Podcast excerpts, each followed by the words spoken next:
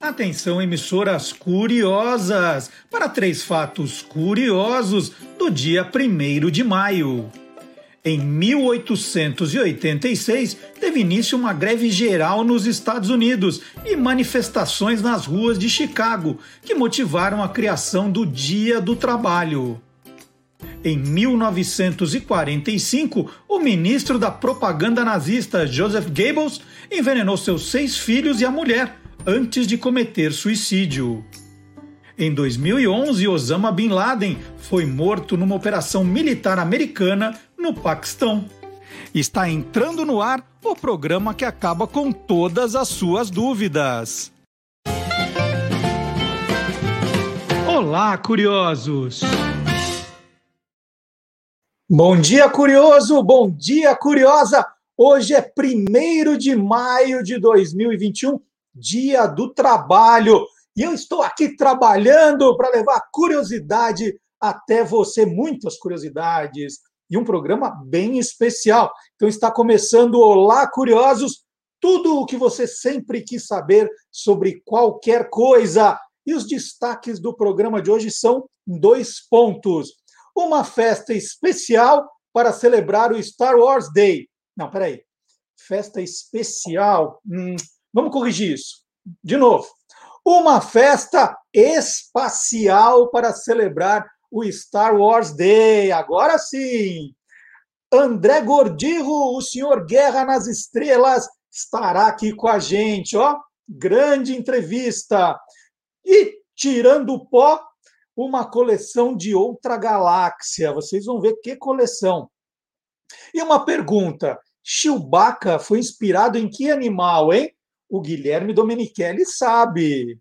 E todas as influências e inspirações de Jorge Lucas com Silvio Alexandre, professor Vard Marques. Olha, um programa muito, muito espacial para você hoje. Tudo isso e muito mais no Olá Curiosos, que começa com aquela nossa rodada de lembretes, informações importantes. A primeira coisa, agradecer três é, seguidores, ouvintes, como vocês quiserem, espectadores muito especiais que me ajudaram a tirar uma dúvida que estava martelando a minha cabeça. Eu fico dizendo que eu quero ajudar você a tirar as dúvidas que ficam martelando a sua cabeça, mas de vez em quando tem uma dúvida martelando a minha. E aí vocês me ajudaram muito na semana passada. Então vou agradecer aqui a Beth Nishi, o Carlos Eduardo, eh, Carlos Eduardo Pires dos Santos e o Roberto Tito. Eu estava com uma música, a gente sem brincadeira, uns 15 dias na cabeça, não conseguia lembrar o nome. Não conseguia de jeito nenhum. Aí eu cantarolei aqui. E aí os três queridos seguidores, ouvintes, espectadores, a Beth, o Carlos Eduardo e o Roberto, na hora mandaram música Harvest for the World com a banda The Isley Brothers. É uma música de 1976 eu tinha tocado no Você é Curioso, se não me engano, no final de 2019, no, num dos últimos programas de 2019.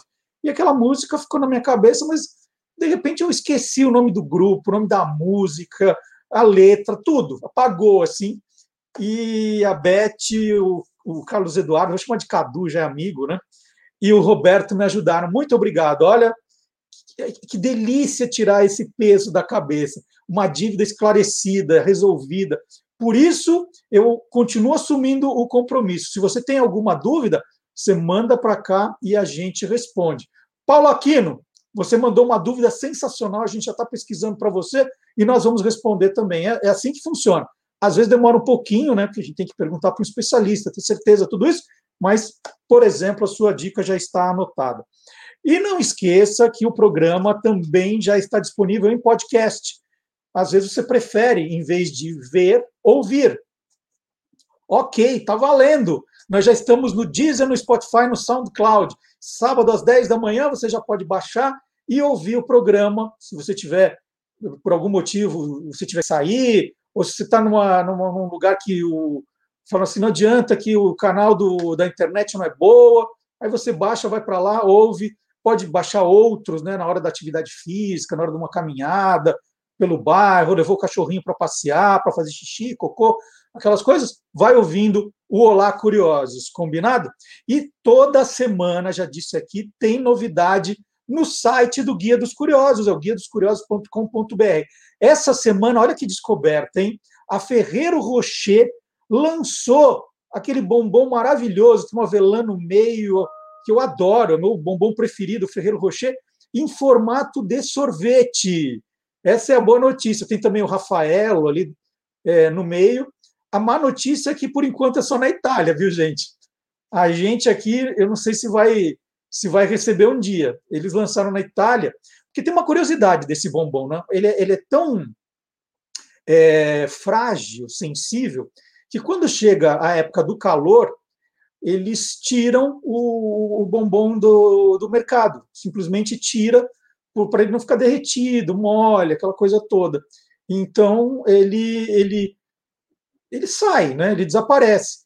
E aí vai ter opção agora para quem gosta do sorvete também para os meses de, de calor na Europa. Olha que ideia legal, né? Tem o bombom para o inverno e o picolé, o, o sorvete para o verão. Então tá aí. Dá uma olhadinha, guia dos curiosos.com.br. Esse é um exemplo só, tem muito mais coisa, tá? Muito mais novidades.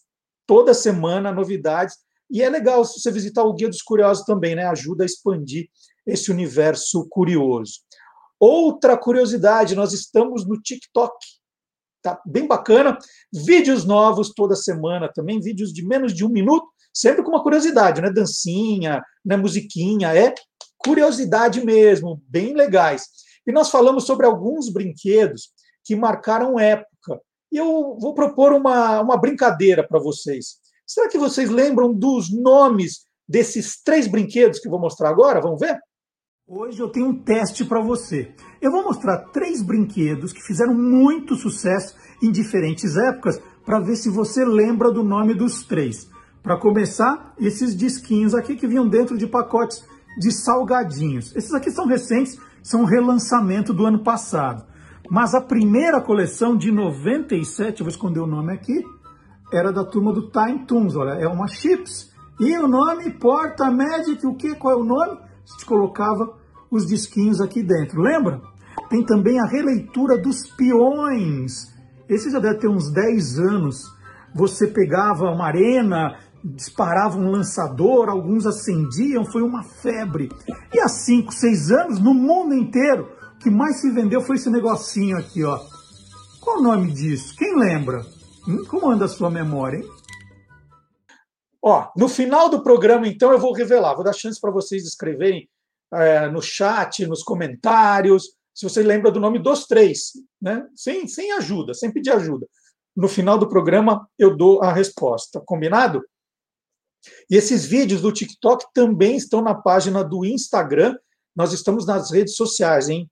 Guia dos Curiosos no Facebook, no Twitter, no Instagram e no TikTok. Se você gosta das curiosidades, compartilhe, comente, né? É bacana. Eu já expliquei aqui como a coisa funciona nas redes sociais, né? o tal do engajamento. Se você gosta e, e curte, compartilha, é, avisa para as pessoas, pro para a rede social, opa, isso deve ser, o tema deve ser bacana. Eu vou entregar para mais gente. E, no fundo, eles querem que as pessoas fiquem o maior tempo possível nas redes sociais. E se você passa o olho, vou falar, não, não dá atenção, não fica um tempinho no site, uh, ou no Facebook, ou no, não sei qual é a rede social que você usa, falar, ah, deve ser um assunto meio desinteressante, deixa quieto, deixa sumir aí. Então, o engajamento é importante, tá? E o Albertino já passou umas dicas também para a gente criar uns vídeos para aumentar o engajamento. A está fazendo, Albertino, é que às vezes falta, faltam braços, né? É muita coisa que a gente tem que fazer no dia a dia, é muito conteúdo, né? O canal tem muita coisa.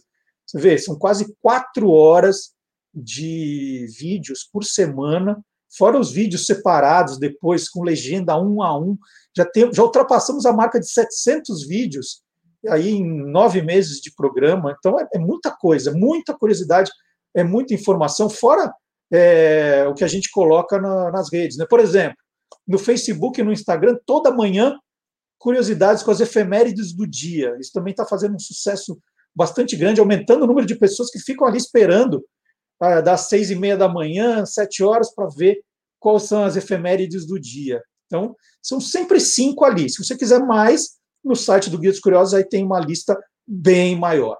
E se você é, quer lembrar de tudo isso, né? Falar, às vezes eu esqueço, Marcelo, não tem problema, você pode assinar a nossa newsletter, é grátis, está no site do Guia dos Curiosos também. Do lado direito, é só colocar um e-mail que você deseja receber e por lá, assinar. Pronto.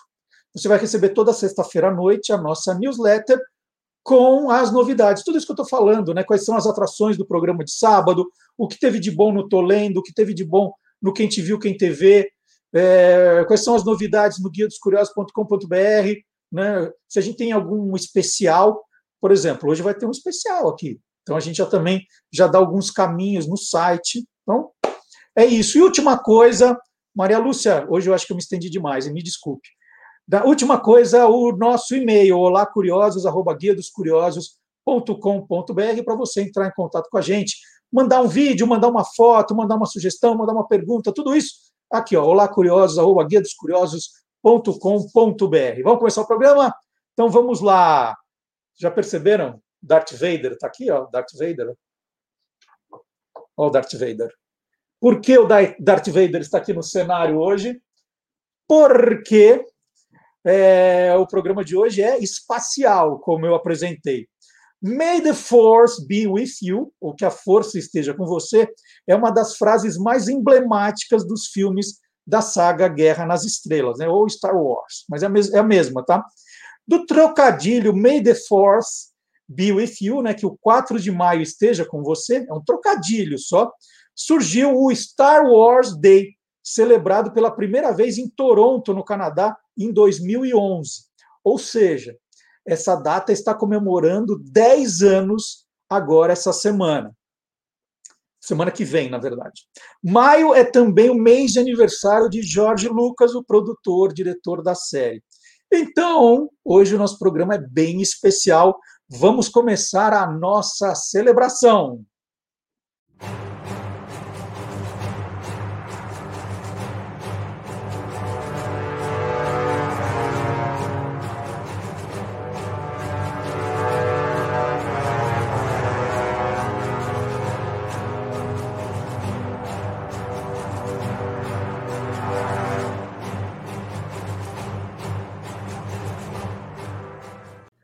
E nós começamos a comemoração do nosso Star Wars Day com um especialista.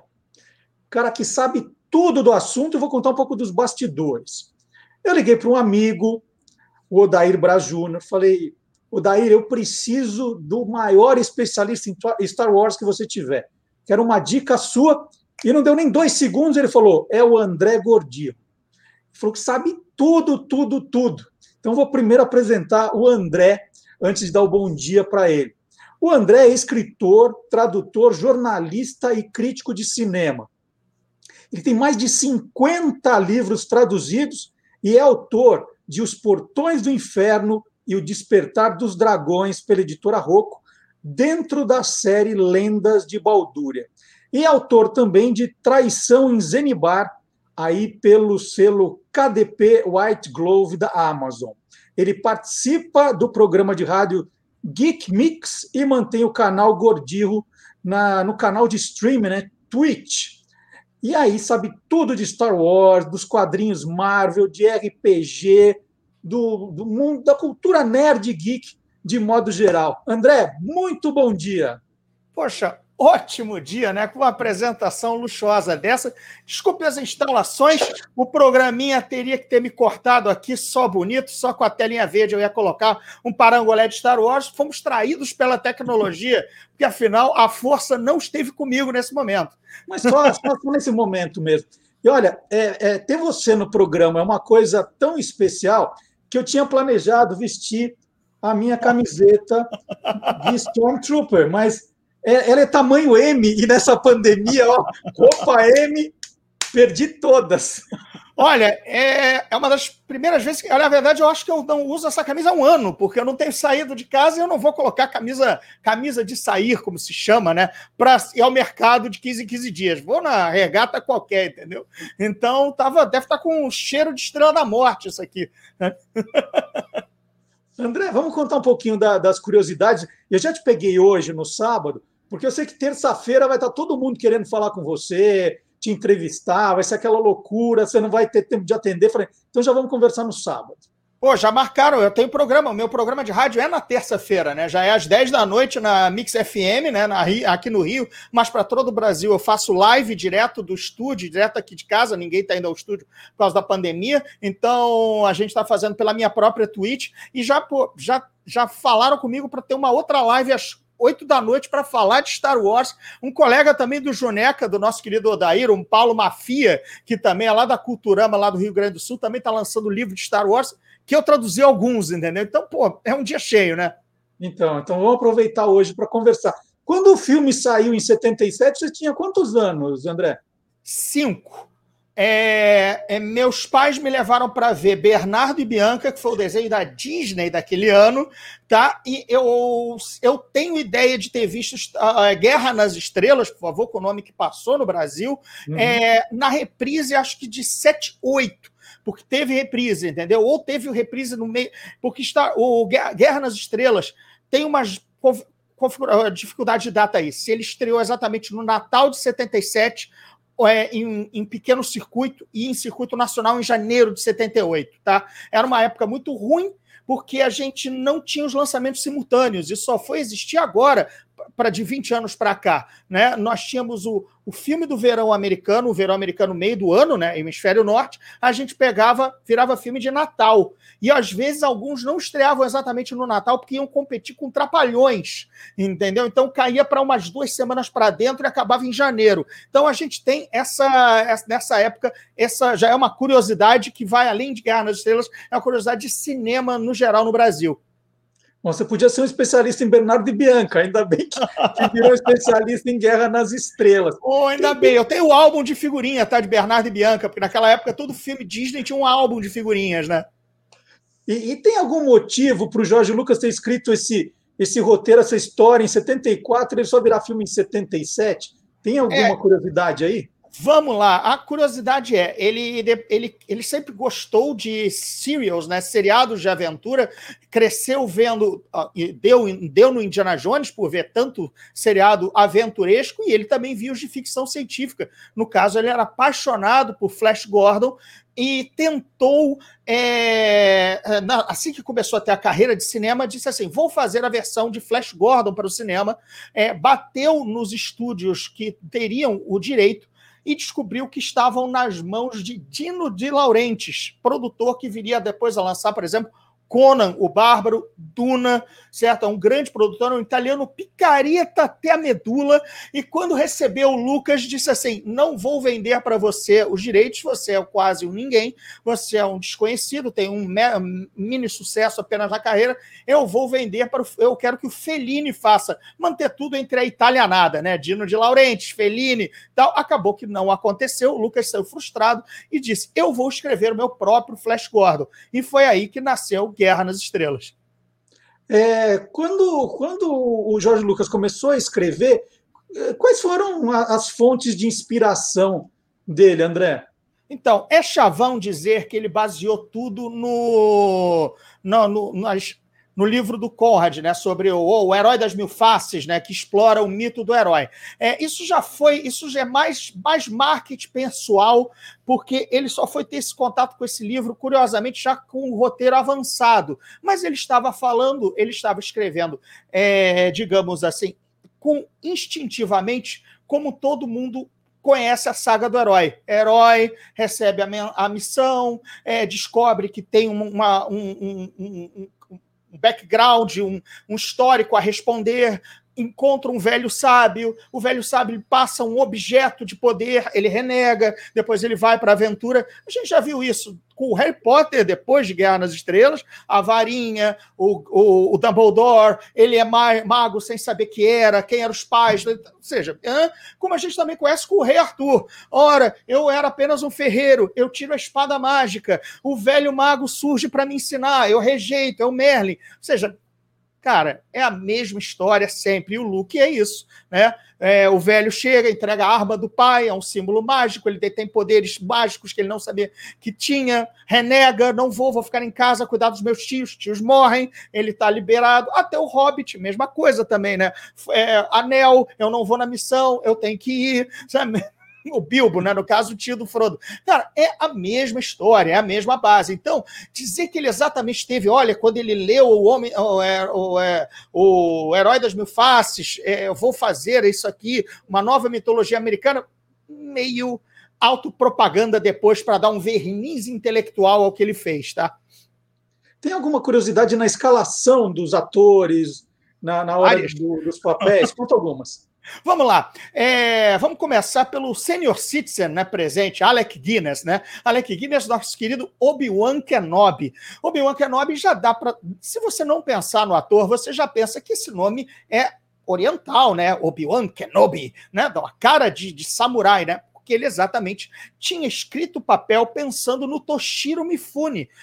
Era é ator, assinatura do Akira Kurosawa, né? Fez 300 filmes japoneses importantíssimos é, de samurai e ele chegou a, ele tentou contratar Toshiro Mifune, acho que foi por intermédio da filha dele, que era a agente internacional dele, e acho que a proposta sequer chegou nas mãos do Toshiro Mifune, que sairia caro e pela filha, acho que ela embarreirou que disse que não era o estilo do, do pai. Enfim, tem uma nebulosidade aí. Mas então, como é que ele caiu no Alec Guinness, o veterano ator de teatro inglês? É, bem, enfim, sugestão de elenco, mas por que, que Alec Guinness aceitou um filme que ele achava uma tremenda bobagem? E eu não estou dizendo que ele achava da minha cabeça, não. Ele deixou diários ao gravar e dizendo que era tudo meio bobo, sabe? Beleza. Mas ele chegou porque a última peça de teatro dele tinha fracassado e ele estava bancando uma próxima e ele não podia incorrer num novo prejuízo. Então, ele disse assim: vou me resguardar, vou fazer este filme bobo, que eu não estou entendendo nada deste roteiro, deste diretor americano inculto. E, cara, ele, ele descreve o Lucas assim, não chama de inculto exatamente, mas ele chama daquela aquela empaf inglesa, sabe? Que ele tem um almoço com o Lucas, o Lucas muito jovem, 30 e poucos anos, o Alec já com seus 60, disse que esse americano barbudo, cara de hippie, falando mais maluquices. É, eu vou contracenar com um cachorro gigante, com dois robôs. Ai, vou, vou sanar aquele prejuízo da, pressa, da peça. Tá bom. Ele ganha o salário equivalente ao Jorge Lucas ganhou, porque o Jorge Lucas lembra, ainda que o filme fosse dele, ele vendeu os direitos para a Fox para fazer. Então ele ganhou um salário como roteirista e como diretor. Dois salários diferentes. Os dois salários diferentes eram iguais ao salário ganho pelo Alec Guinness para fazer o papel de Obi-Wan Kenobi. Para você ver como a coisa é díspare, né? O criador da obra ganhou o equivalente a um dos atores que deveria emprestar peso ao filme. E, e o Harrison Ford? Como foi? O, Teve alguma coisa de convencimento? Trio principal. Nós temos dois trios principais escalados no, nas, nas, seleções de elenco. A seleção de elenco de Guerra nas Estrelas foi feita simultaneamente a Kerry a Estranha, do Brian De Palma. Isso é comum, tá? Isso é comum em Hollywood. É, filmes do mesmo estúdio ou de uma mesma produtora fazerem testes sim, simultâneos de personagens. E com o Brian De Palma era amigo do Lucas, então eles viram os seus elencos lendo os papéis. E aí fechou-se um trio que era composto, se não me engano, por Christopher Walken, Glória é William Katz. William Katz foi ser o super-herói americano, aquele seriado dos anos 80, o Lourinho, ou seja, a cara do Luke Skywalker, né? Lourinho, bonitinho, olho azul, né? Branquelão. É, e a própria a própria Carrie em pessoa, esse que agora me fugiu, a Cissy Spacek, é, que seriam Han, Luke e Leia, certo? E a outra escolha, Harrison Ford, que era o. Já, já tinha trabalhado com o Lucas, feito o corredor de o corredor Bob Falfa é, em American Graffiti, aqui no Brasil, Loucuras de Verão. É, o, o Mark Hamill saído de novela da novela diurna, né? Aquela novela que passa. A, os Estados Unidos não tem a novela como a gente conhece no horário nobre. As, as novelas são daytime, são na hora do vale a pena ver de novo aqui, digamos assim. Então ele era um, um galanzinho de uma, de, uma, de uma novela, tipo uma malhação da vida e tal, e a Leia que já vinha com a, a Carrie Fisher que já vinha com o respaldo, digamos assim, de realeza de Hollywood, porque ela era filha, enfim, Debbie Reynolds de Cantando na Chuva. Então, ela vinha de realeza hollywoodiana. Aí você me pergunta, porque você é um curioso, por que um trio foi escolhido e o outro não? Né? Os, os, era é simplesmente disponibilidade para viajar e filmar na Tunísia e em Londres. O trio Christopher Walken, William Katz e Cissy Spacek, hum, pelos agentes, por tudo, não queriam, queriam que fosse filmado nos Estados Unidos, porque tinham outros compromissos já agendados porque já estavam com o pé um pouco mais avançados na carreira, já tinham coisas mais, mais alinhavadas. O trio que nós hoje herdamos, Harrison Ford, eh, Mark Hamill e, e Carrie Fisher, eles não tinham nada de carreira ainda amarrada. A novela do, do, do Mark Hamill estava em ato, dava para fazer, então eles todos os três, não, Londres e Tunísia, tranquilo.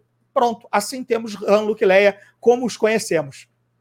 E, e você falou do, do cachorro gigante, né? Chewbacca, é, na hora que o Alec Guinness estava escrevendo no diário. Tem alguma curiosidade do personagem? Da onde ele veio?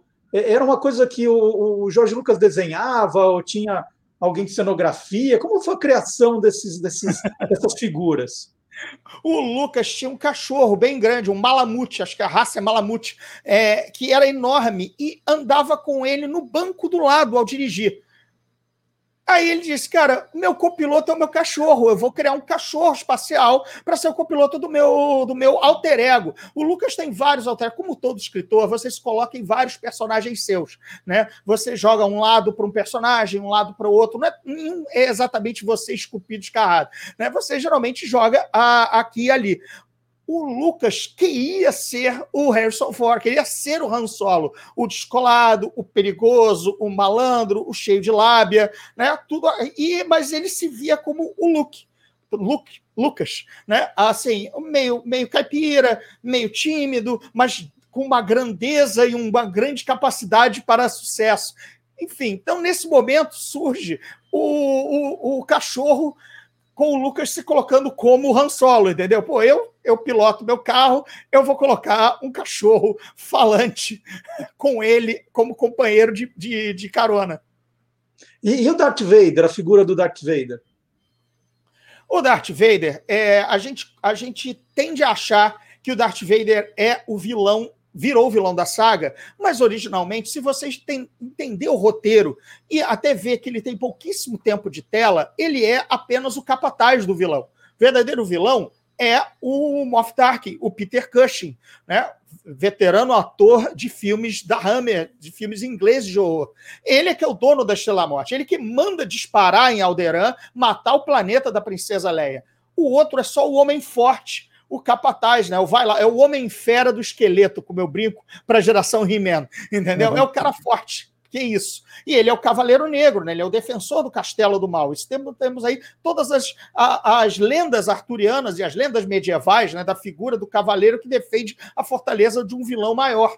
E é esse o papel do Darth Vader. A ideia do pai é, veio depois, tá? Veio depois. Não adianta o Lucas dizer que já estava escrito, já estava pensado, porque ele sugeriu matar o Darth Vader num, num livro chamado Splinter in the Mind's Eye, que foi o primeiro spin-off de Star Wars, e ele falou para o autor do livro, Aladdin Forster, disse assim, eu, eu utilizei muito mal é, o Vader no, no, no filme, se você quiser matá-lo, não tem problema acho que isso demonstra que não havia um grande planejamento aí para o personagem, entendeu?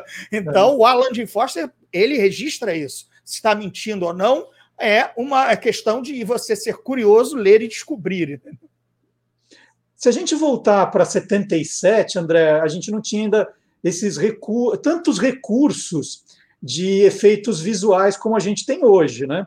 É, o que, que, tem de curiosidade nessa questão da, das cenas de, com as naves, né, que, que já eram super modernas para a época, mas se comparar com hoje em dia, deve ter tido muita improvisação, muita coisa engraçada ali, né?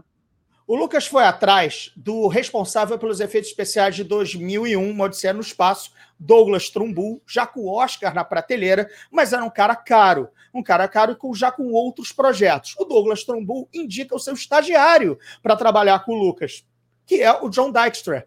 E o John Dykstra é um gênio, era um estagiário gênio. É, é, havendo dizer que o John Dykstra é melhor que o Douglas Trumbull. Mas tudo bem, aprendeu com o mestre e o superou. Bem, só que o John Dykstra era um hippie difícil, certo? Durante as filmagens de Star Wars, ele foi demitido três vezes, tá? certo? É, agora vamos lá, John Dykstra. É, John Dykstra, é, ele, ele criou hoje o que nós temos, hoje que é a base de tudo dos efeitos especiais, que é o tal do, vou falar bonito agora, Motion Control Camera, que é a câmera com movimento controlado por computador. Ele teve uma ideia de colocar uma câmera é, programada a um computador para que ela repetisse os mesmos movimentos sempre, porque aí você conseguia fazer superposição nota 10 de imagens pré-gravadas. Exemplo, se eu pegar esse Darth Vaderzinho que eu estou aqui, eu faço agora a minha câmera, que vai ser esta rodelinha aqui, passar na frente dele e captá-lo.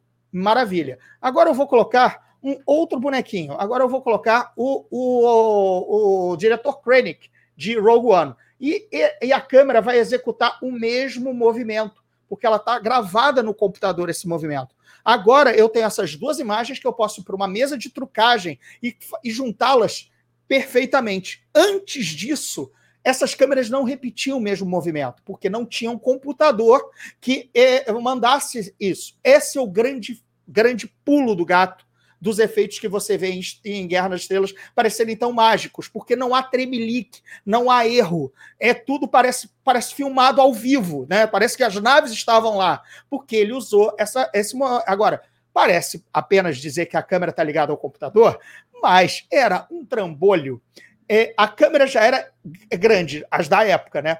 Agora, os computadores da época também. A fiarada, as fotos disso é um monstro, é um Frankenstein, que ocupava meio hangar para se mexer, para gravar minha miniaturinha de nave. Óbvio que ele se empombava, o negócio dava errado, o Lucas achava que é, cobrava mais dinheiro, é, deu prejuízo para o Lucas na produção, o Lucas o demitiu. Então, tem aí todo um, um, um, um, os gênios trabalhando. Tinha um gênio criando a história e um gênio é, facilitando a filmagem da coisa. E eles não se deram, entendeu?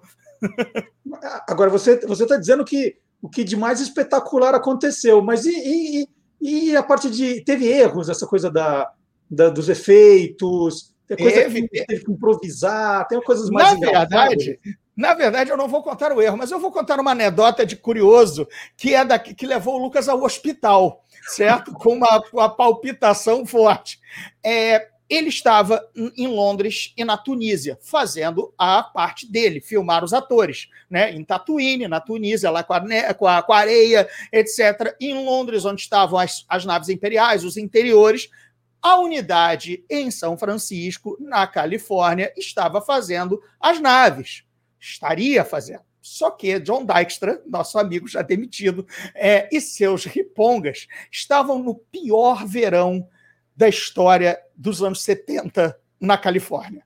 E o Lucas comprou um armazém sem janelas para montar a Industrial Light and Magic, que é a sua firma de efeitos, que ele fundou para fazer o filme armazém de amianto, sem janela, é, o calor histórico, sei lá, uns 45 graus, 50, tá? E, e as pessoas não estavam trabalhando, os computadores estavam fritando e as pessoas não, não conseguiam fazer lá dentro. Aí, é, eles ficavam num pátio lá fora, é, é e aí fumando maconha, porque era todo mundo hippie, retirado das escolas. Ninguém era, todo mundo era estagiário, todo mundo estava no primeiro emprego. Todo mundo ali era catado nas escolas de cinema, escola de cinema, gente, pelo amor de Deus.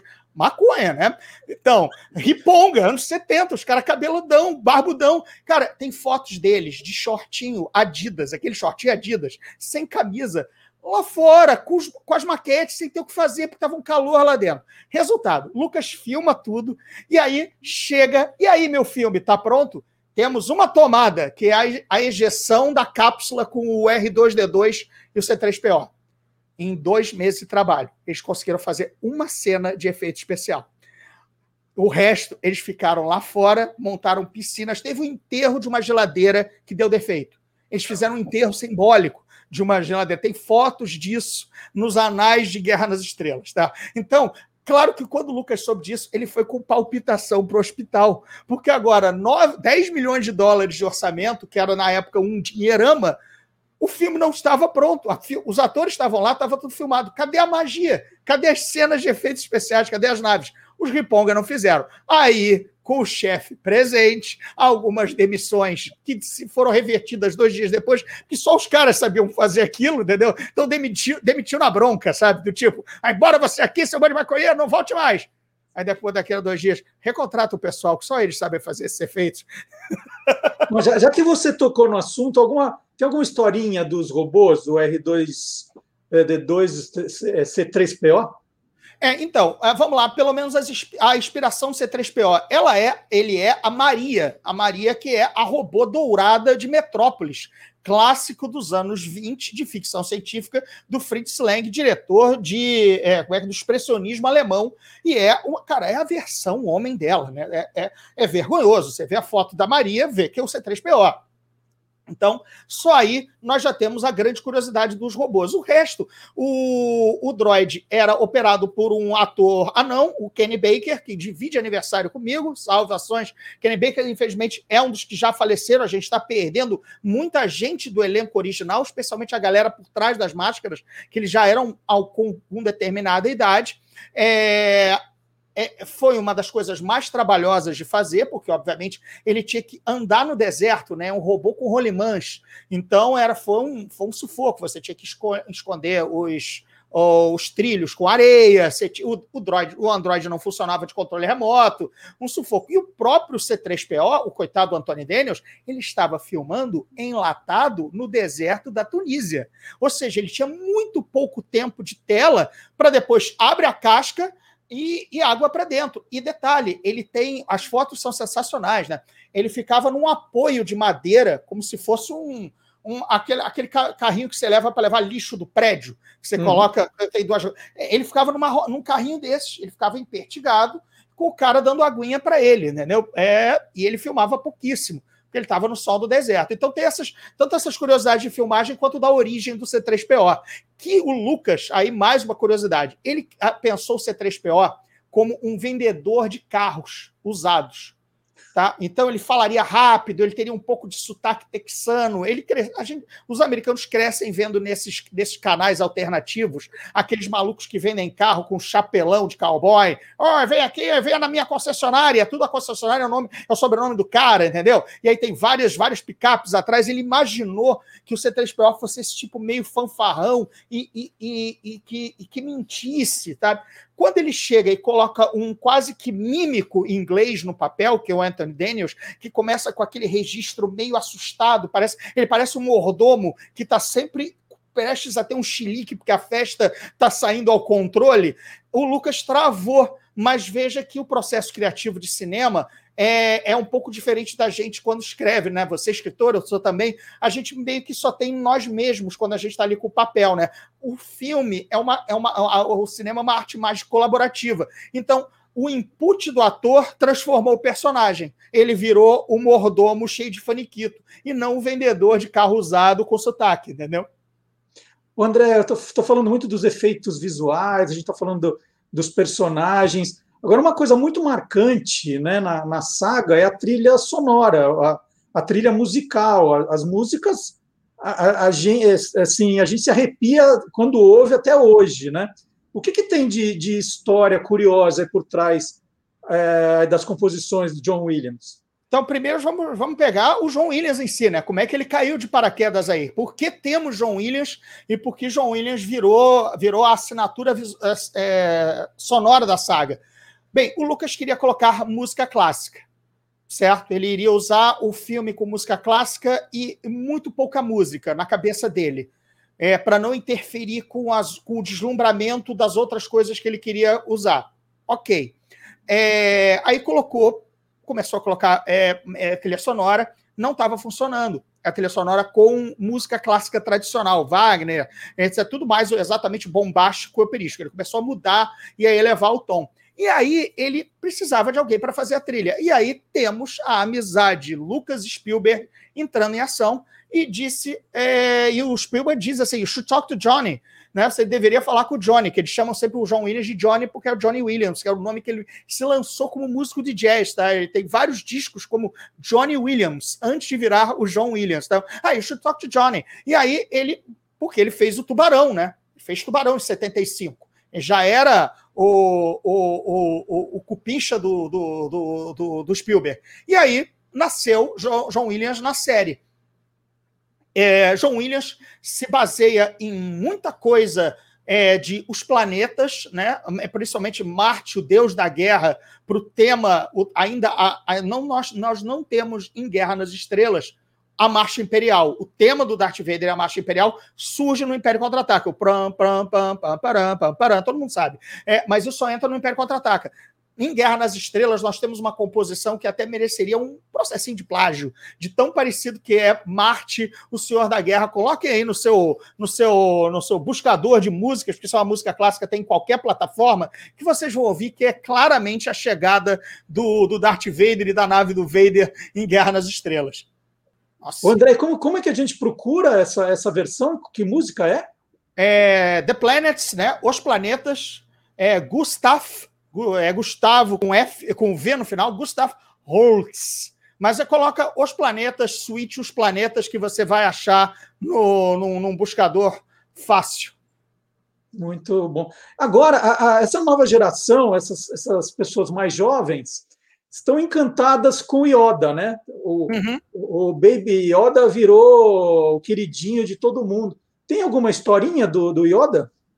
O Yoda foi, primeiro, uma solução que o Lucas é, começou a adotar no Império Contra-Ataca para caso tivesse que demitir ou não pudesse continuar pagando os atores para fazerem as próximas sequências. Veja bem que o Obi-Wan Kenobi, ainda que morto, estava voltando como fantasma. Significa que o Alec Guinness estava sendo recontratado para ser o mestre Jedi. Se você cria um mestre Jedi agora que é um boneco, quem é o dono do personagem agora é o Lucas, porque ele é um marionete. Então, uhum. ele já estava assim pensando é, em, por exemplo, o Harrison Ford não estava querendo continuar com o papel, ele tinha que ser sempre recontratado para fazer, ele não assinou para os três, né? É só for foi malandro, ele, contra, ele foi recontratado para cada filme. Então, o Lucas já colocou o Lando Calrissian no segundo filme para ter uma contingência. Caso o Harrison Ford não continue fazendo Han Solo, eu já tenho um outro malandro espacial para tomar o, o, o lugar dele.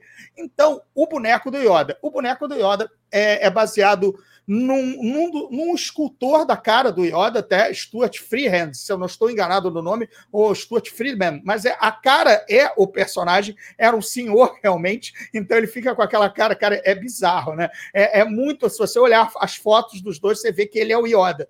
Então ele, ele se baseou nele mesmo para ser a versão dele fofinha, é, e o Lucas chamou imediatamente o maior puppeteer, né, o homem dos marionetes, que é o Jim Henson e Frank Oz, a dupla dos Muppets, no caso foi o Frank Oz que manipulou e deu a voz ao Yoda. Frank Oz, lembremos, divide a voz com o Yoda divide a voz com a Miss Pig dos Muppets. A Miss Pig e o Yoda são o mesmo dublador, porque é o mesmo manipulador, é o Frank Oz e que fez o Yoda. E para filmar o Yoda e a manipulação ser tranquila, todo o cenário foi tipo com dois metros de altura. É, porque aí o Frank Oz andava por baixo, no trilho, estamos num pântano, então tinha a névoa e tinha algumas elevações de terreno para ele manipular o Yoda andando. Hoje temos o Yoda digital, mas mesmo assim o Yoda, o Baby Yoda, né, o Grogu, não é exatamente, ele é, ele é bem mais boneco, né? Ele é muito pouco mexido com animação digital, né? Você vê que a perninha dele também é meio bamboleante. Eles tentaram dá o jeito até da raça, digamos assim, continuar sendo marionete, coisa que os prólogos, os filmes recentes, quando fazem o Yoda totalmente digital, ele perde aquela cadência de bonequinho que ele era, né? Então o Yoda foi, vamos lá, para a, para a curios, matar a curiosidade uma solução barata para ter um mestre Jedi de boneco, que agora era posse do Lucas, divide a voz com a Miss Pig, porque era um, um boneco manipulado, e, e, acho que é basicamente isso. Ele tem um, um mestre Jedi in-house. O que é um, um, Jedi? Qual a origem desse, desse termo, André?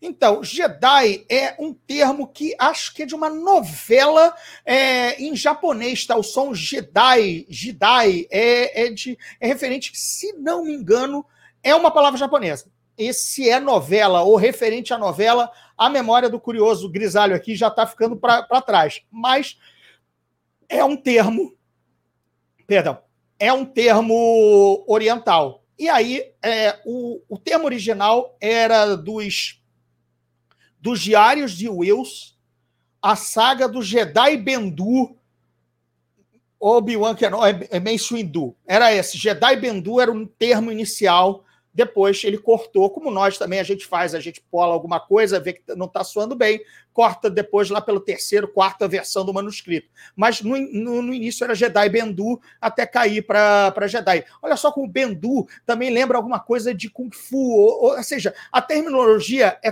toda sonoramente é, oriental, né? Para passar exatamente a ideia do samurai que ele queria fazer originalmente com Toshiro Mifune. Bom, agora vou te perguntar do que eu comecei aqui mostrando a camiseta dos Stormtroopers. Tem, tem, tem alguma anedota, alguma coisa engraçada? O que, que você conta? Olha, a anedota mais conhecida é a batida de cabeça do Stormtrooper que entra na, na prisão, né? É, e que quando, quando vai checar onde estão os invasores da Estrela da Morte. De resto, a ideia era que eles usassem originalmente também sabres de luz e uma espécie de escudo de força. Há registros. A primeira ilustração de um Stormtrooper ele está com essa com uma com sabre de luz. Basicamente, a, a, teoricamente, no início da concepção da ideia, era uma arma largamente, amplamente usada na galáxia, como se fosse exatamente uma grande fan, fantasia medieval, onde espada tem todo mundo. Ainda que o rei Arthur tenha Excalibur, todos todos detêm a todos detêm uma espada. O Lucas acabou é, é, distorcendo essa, essa noção ou mud, alterando e apenas os Jedi têm o sabre de luz. Então, e claro, o inimigo Darth Vader e o resto foi alijado do, dos dos sabres. Uma outra coisa do Stormtrooper que a gente pode levar é chegar ao Boba Fett. Boba Fett que também dá origem ao Mandaloriano, todo esse sucesso. Na verdade, o conceito original do Boba Fett era para ser um super líder de Stormtrooper, um super líder de esquadrão. Então ele era um, ele inicialmente foi feito de branco.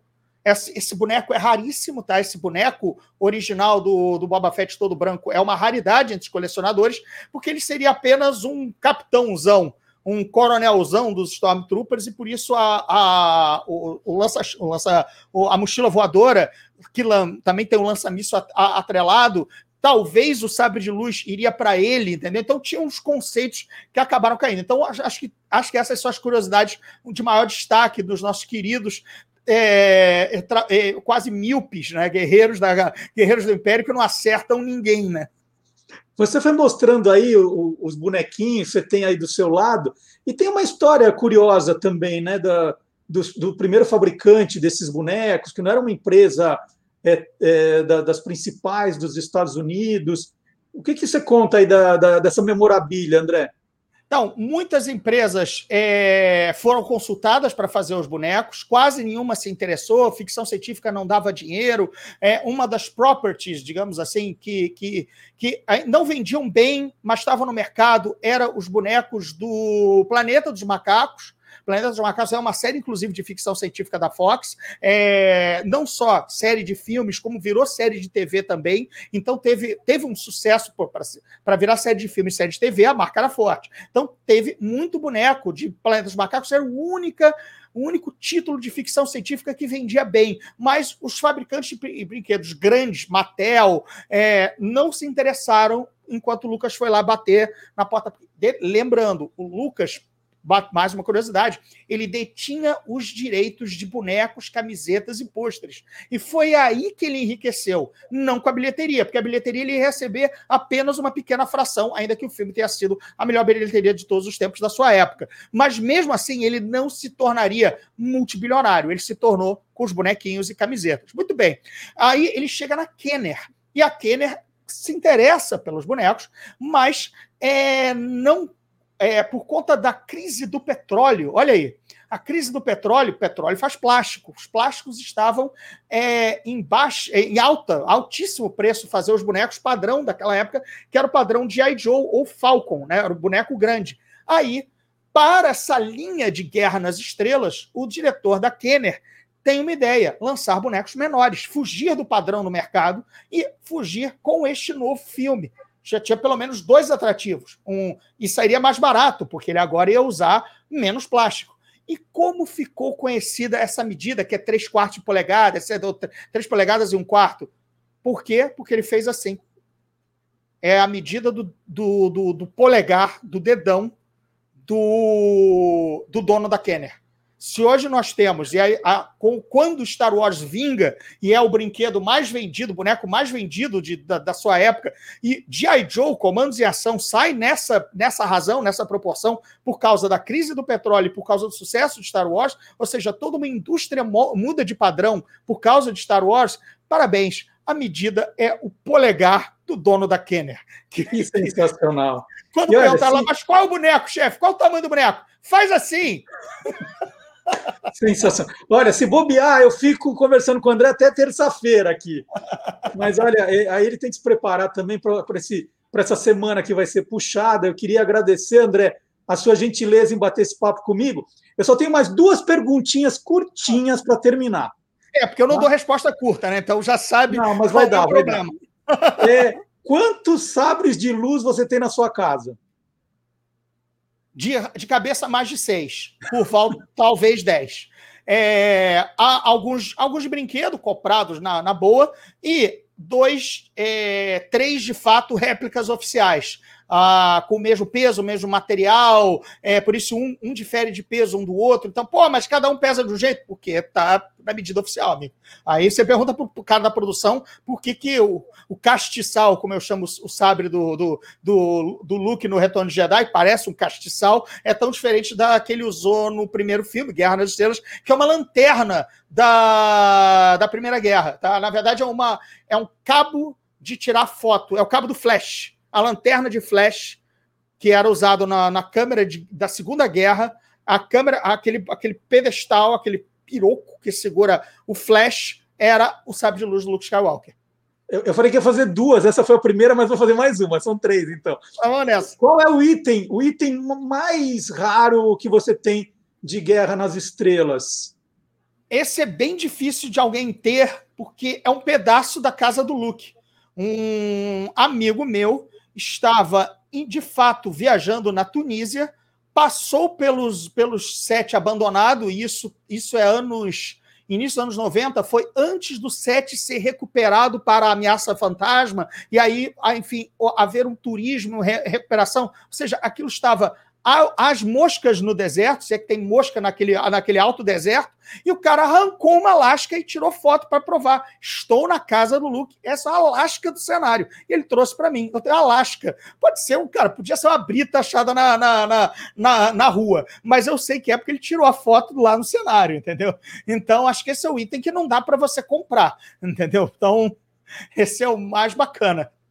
Agora, a terceira e última mesmo, hein? Vamos lá, vamos é... lá quando, quando eu estava te chamando aqui para entrevista por WhatsApp, você falou assim: Ó, oh, tô entrando, eu tô, eu tô dando comida para os gatos.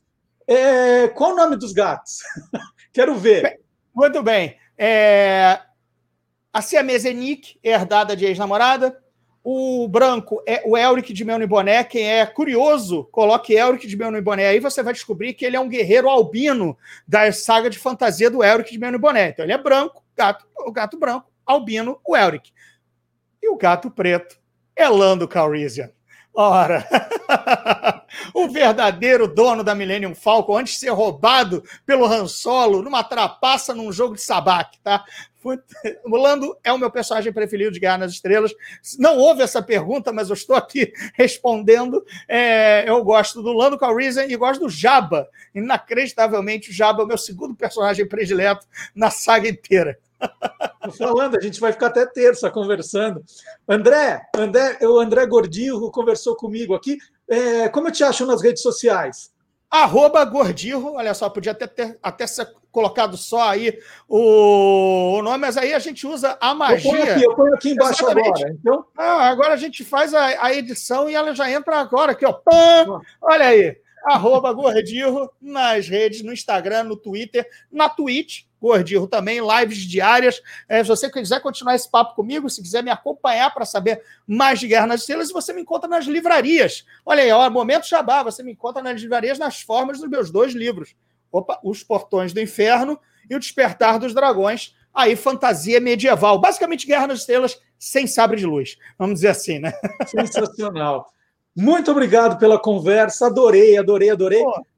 Vou querer conversar mais vezes, que a gente falou Por sobre. Favor. Tem, tanta, tem tanto spin-off para a gente conversar ainda. É verdade. Temos ainda amigo em comum, que é o nosso querido Odair Joneca. Então, pô, Guia dos Curiosos, é, há anos prestando bons serviços para a curiosidade, né? Porque a curiosidade é que fez o cara sair da caverna e descobrir Pô, se eu for lá, o que vai ter atrás daquela moita, né? Se é não isso. fosse a curiosidade, a gente não tinha chegado a lugar nenhum. Então, obrigado, Marcelo. Valeu mesmo. Obrigado pelo excelente serviço que você presta para para as pessoas adquirirem conhecimento, que é o que o ET mandou a gente fazer, né? Adquiram conhecimento. É isso. Super obrigado, André. E agora eu vou chamar, continuando a nossa saga hoje aqui de Star Wars Day, vou chamar o Guilherme Domenichelli. Será que o Guilherme conseguiu? Eu, eu dei um, um desafio para ele falar de animais e guerra nas estrelas. Vamos ver?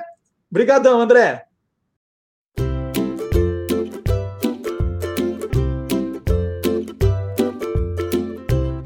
Soltando os bichos com Guilherme Domenichelli.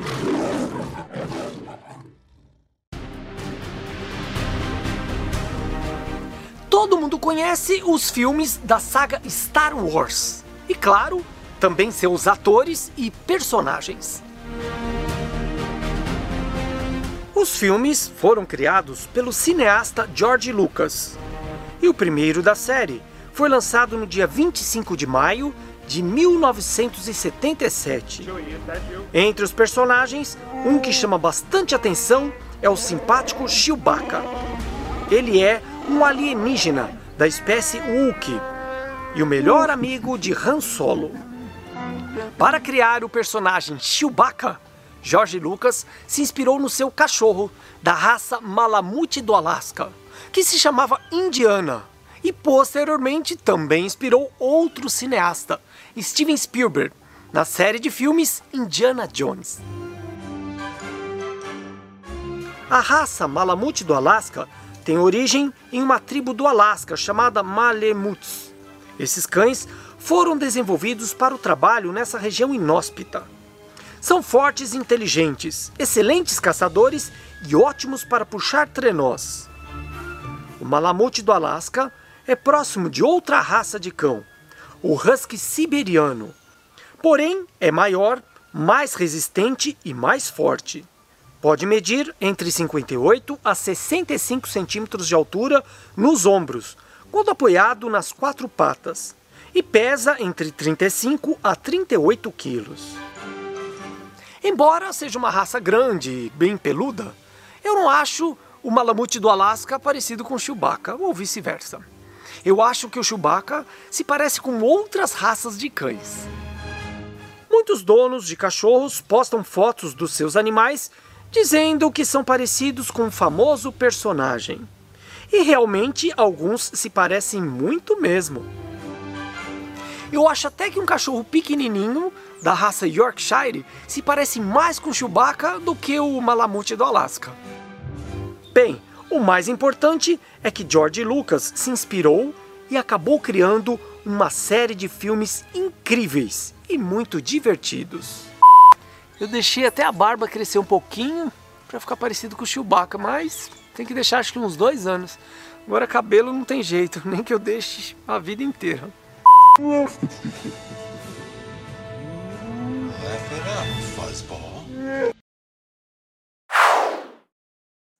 Muito legal. Chewbacca, olha, me surpreendeu essa história, hein? E, e eu estava aqui, aproveitei para dar uma, uma fuçadinha essa semana nos meus brinquedos e achei a minha Millennium Falcon. Estão vendo que tem um barulhinho aqui? Aí abre aqui, ó. Tem uns bonequinhos. Obi-Wan. É, é, é minúsculo, gente. Não vai dar para ver direito. Tem o R2D2, ó, tá menor que a minha unha. E tem aqui quem que é? É o Luke, Luke também. Eu acho que tinha mais, mas os que sobraram foram esses aqui da da minha. Eu tenho alguns, eu tenho alguns. Vou mostrar mais depois ao longo do programa. Tá aqui a nave Millennium Falcon. Daqui a pouco nós vamos falar mais sobre essa coisa do colecionismo, hein? Aguardem. E agora nós vamos chamar Universo Fantástico com Silvio Alexandre que vai contar como é que foi feita a estrutura do, dos filmes, da saga, uma história bem interessante. É a jornada do herói.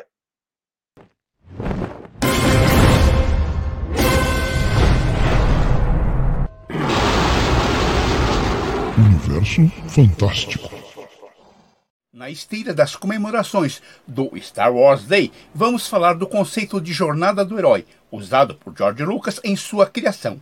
Esse conceito foi baseado nos estudos mitológicos do professor Joseph Campbell, que identificou uma estrutura narrativa comum nas histórias, que ele chamou de monomito.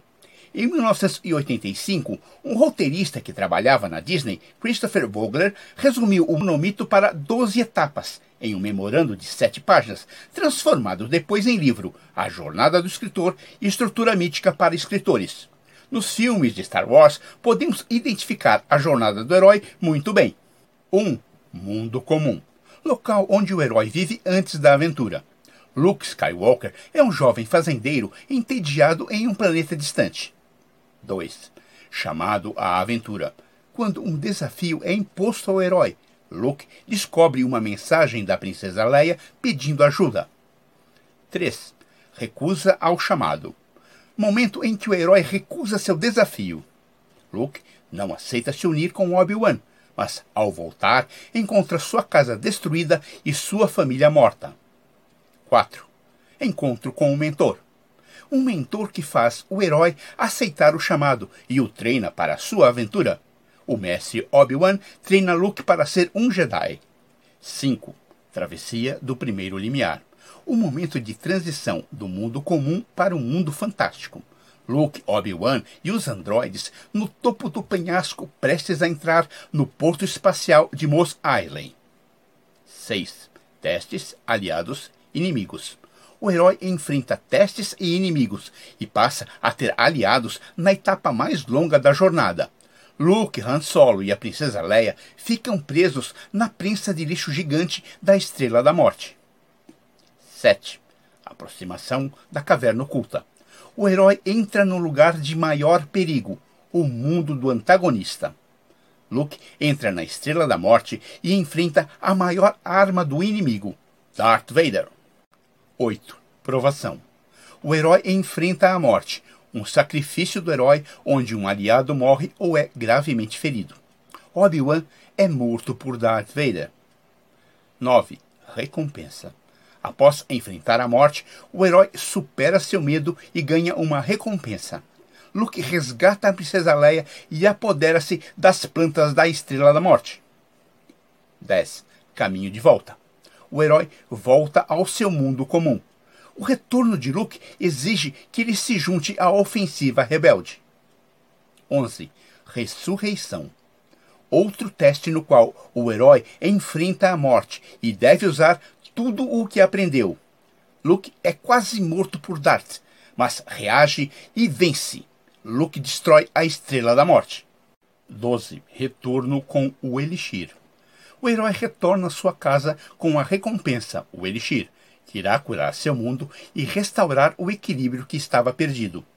Com a ajuda da força, Luke retorna para os rebeldes e prossegue na sua luta contra o Império. É importante que se diga que nem toda a história se encaixa na jornada do herói. Trata-se apenas de um dos vários modelos de se contar histórias. Que a força esteja com você. Informou Silvio Alexandre para o Universo Fantástico do Olá, Curiosos.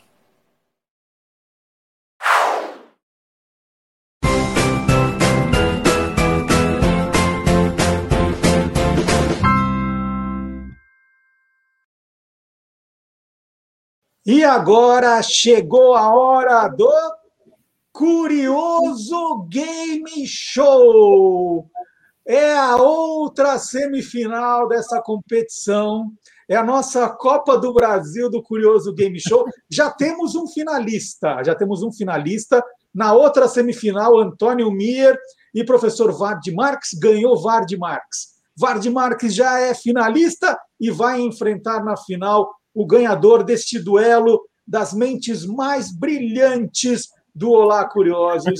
De um lado, Guilherme Domenichelli, do outro lado, Marcelo Abud, e eles disputam o troféu, né, está aqui ainda, o troféu Lustramóveis é Peroba. Muito bem, vamos dar o, o, bom dia aos competidores. Bom dia, Guilherme Domenichelli. Bom dia, bom dia a todos. Hoje, então, a, semifinal da UEFA Champions League, né? É, a Superliga aqui. É, quero ver, hein? E temos também, vamos dar a, a, as boas-vindas ao professor Marcelo Abud. Tudo bem, Xará? Tudo bem, bom dia. É, bom, hoje eu já sei até o nome do filme, mas não vou revelar ainda. Estou arriscando aqui. Tô, tô Você vai revelar depois das dicas, né? Depois das dicas. Depois da décima dica eu falo. Bom, mas olha, hoje, hoje a gente tem que ter um ganhador, hein?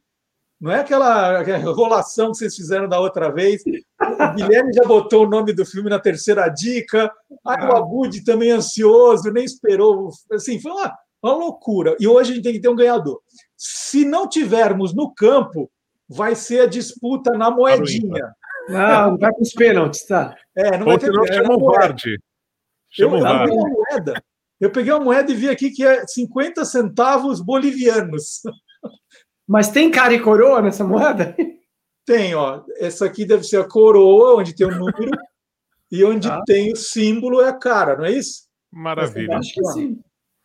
Bom, mas antes vamos conversar um pouco. Eu estou com uma dúvida aqui, Guilherme. Eu li uma notícia essa semana no jornal, eu não lembro que bicho é, mas falava que o bicho tinha se matado. Bicho se suicida? Olha, é uma grande dúvida isso aí. Existe uma lenda com os lemingues, que são uns roedores pequenininhos, parece um ratinho, que vive em região gelada, assim, das estepes, umas regiões mais geladas do hemisfério norte, que dizem que eles, é, eles se suicidam. Mas é uma polêmica, porque parece que quando foi registrado isso, eles caíram no abismo, um bando de lemingues correndo, e parece que eles pularam do abismo, do abismo. Mas não, eles erraram a rota lá e caíram, e alguém registrou isso. Então, não tem nada comprovado com suicídio, mas tem sim com depressão. O animal pode ficar triste, deprimido e pode vir a morrer por depressão, mas não por ele se matando, não, não tem nada comprovado. Mas ele, ele fica deprimido porque fica sozinho, perdeu a companheira, alguma coisa assim? Pode ser, pode ser. Tem bichos, tem animais que são monogâmicos, que a gente fala. Então eles ficam, formam o mesmo casal e é o mesmo para a vida toda. É bem mais comum em aves, em mamíferos não, com exceção do ser humano, né? Depois a gente entra nesses detalhes, né? Mas é que formam o mesmo casal e a vida toda, por exemplo, araras, pelicanos, várias aves fazem isso. Então, entre os mamíferos é muito raro.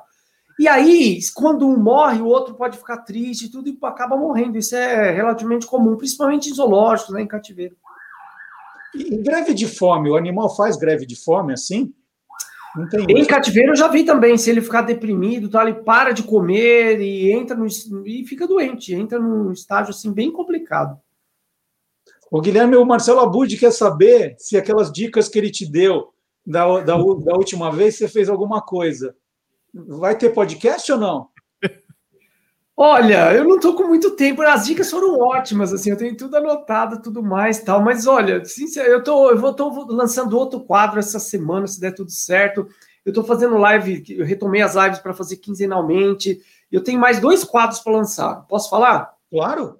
Um é ranking animal, vai chamar. Eu ia pôr top 10, mas pode ser que não seja 10, né? Então, as, os, as maiores águias do mundo, os mais velozes, né? Só ranking, eu pus o nome de ranking animal nesse quadro, e o outro vai ser pergunte ao biólogo, e daí eu vou responder as curiosidades e tal. Esse eu vou lançar um pouquinho mais para frente. Então eu tô meio sem tempo, assim, hábil, né? Fora livre e tudo mais. Então, mas, eu, mas é uma ótima dica que eu guardei aí e eu quero lançar assim podcast. Muito legal. E o Marcelo Abud também ele nem está com tempo de cobrar de você, ele também está com a vida abarrotada, né? É. Além das atribuições que ele já tem, né? Tem o, o, o principal é o podcast para o Instituto Claro, né, Abud? Esse é o que toma mais tempo, né? É o que toma mais tempo, é o que a gente faz com mais esmero, né? É, e grandes entrevistas, toda a articulação, tá bem bacana. Aliás, essa semana entrou no ar agora é, um podcast em homenagem ao, aos 30 anos, lembrança aos 30 anos da passagem do Gonzaguinha. A gente falou com o Daniel Gonzaga, tudo bem, bem bacana, e destacando a obra dele pelo, pelo ponto de vista do social, né? O quanto é importante a música do Gonzaguinha para a gente entender a sociedade brasileira. E, e, fora isso, se não bastasse todo esse trabalho, o Marcelo Abud está envolvido ainda no lançamento de um trabalho autoral, musical, de um grande amigo dele, o Reinaldo Bessa. Conta pra gente, adianta um pouquinho como é esse trabalho, Abudi. Então, aliás, foi lançado ontem nas plataformas, dia 30, né? Sexta-feira, então teve lançamento nas plataformas musicais, todo mundo já encontra esse trabalho. É, se chama O Futuro Que Me Alcance. É, basicamente, o Bessa tem um trabalho autoral, tanto em livros quanto em CDs. Ele já tem uma trajetória bastante vitoriosa ficou 15 anos fora dos estúdios de gravação e agora, nessa parada da pandemia, começou a compor sem parar. Ele já vinha fazendo uma temporada de shows com uma banda que começou a criar um, um som diferente, né? E levou isso para estúdio num período em que deu uma amainada essa nossa pandemia, né? E todo mundo respeitando, todo mundo de máscara tal, mas ele fez a gravação das músicas e agora, então, ontem foi lançado esse trabalho. Um dos destaques é uma regravação, uma releitura para a música Na Hora do Almoço, do Belchior. Inclusive, tem um clipe, não é oficial, mas que foi feito é, também para esse momento. Então, as pessoas encontram o clipe no YouTube do Reinaldo Bessa e a música dentro dessas nove faixas que fazem parte do novo trabalho que é O Futuro Que Me Alcance. Foi gravado na Plate Again, que é um estúdio referência aqui em São Paulo de publicidade, né, tem mais de 30 anos de, de trajetória aí na publicidade e na música. Agora, até como selo de música, o trabalho do Bessa está sendo aí uma, uma aposta muito grande. Distribuição da Trator, então as pessoas encontram facilmente, só colocar Reinaldo Bessa com Y, né? O futuro que me alcance e vai chegar nesse novo trabalho do, do meu colega, meu amigo. Trabalhei muito tempo como produtor dele, né? Diretamente. O Reinaldo tem livro também, não tem? O Reinaldo tem uh, oito livros. Oito hum. livros. E o primeiro livro dele, que foi o Outros Barulhos, foi um livro de poesia que é, ficou entre os três finalistas do Prêmio Jabuti em 2009. Ele lançou em 2008 e em 2009 é, teve essa premiação do Jabuti, né? E de lá para cá lançou mais sete livros, romances, contos, tem, tem de tudo um pouco. Muito legal. Então, deu para perceber que os dois são caras tão ocupados que filme, ó, o último filme que eles viram foi lá no, nos anos 1980. Eu assisti ET no cinema. É, então, ó, vão, bom, a gente, ninguém vai ao cinema há um ano, né? Mas eles, ó, é. Por isso, eles se saem bem com filmes velhos, como é o que a gente vai mostrar agora, certo? Certo. Eu estou com uma ideia para você, Guilherme. Quando você chamar de ranking animal, ah. você já tem a vinheta? Tenho, mas eu não. Você podia, você podia ah. pôr uma RAM, uma RAM, e põe King, RAM King. É, ué. Você põe uma RAM, né? Aí o cara, opa, é um sapo. Ele é. vai demorar um pouco. É. Pô, gostei, gostei. Começa com o ranking das rãs. É uma boa, hein? Eu tenho uma rã de estimação, ela não está aqui agora, mas já mostra a Beth, minha rã de estimação. Já começa, não vai começar com águia, começa com rã. É, ranking. boa ideia, boa ideia. Ranking. Aí você acha engraçado, divulga, viraliza. Beleza, ótimo. Vocês estão com papel e caneta aí? Sim. Sim. Vamos lá, hein? Ó, hoje tem que sair um ganhador. Ó, tá aqui Ó. a resposta. Senão vai na moedinha. Gente, vamos, vamos, vamos jogar direito, hein? Olha lá. Vamos lá, ó. E eu fiz o que vocês pediram, tá? Vou deixar isso no ar. Vamos lá. Dica número um. É uma animação com live action de 1999. É uma animação com live action de 1999, tá?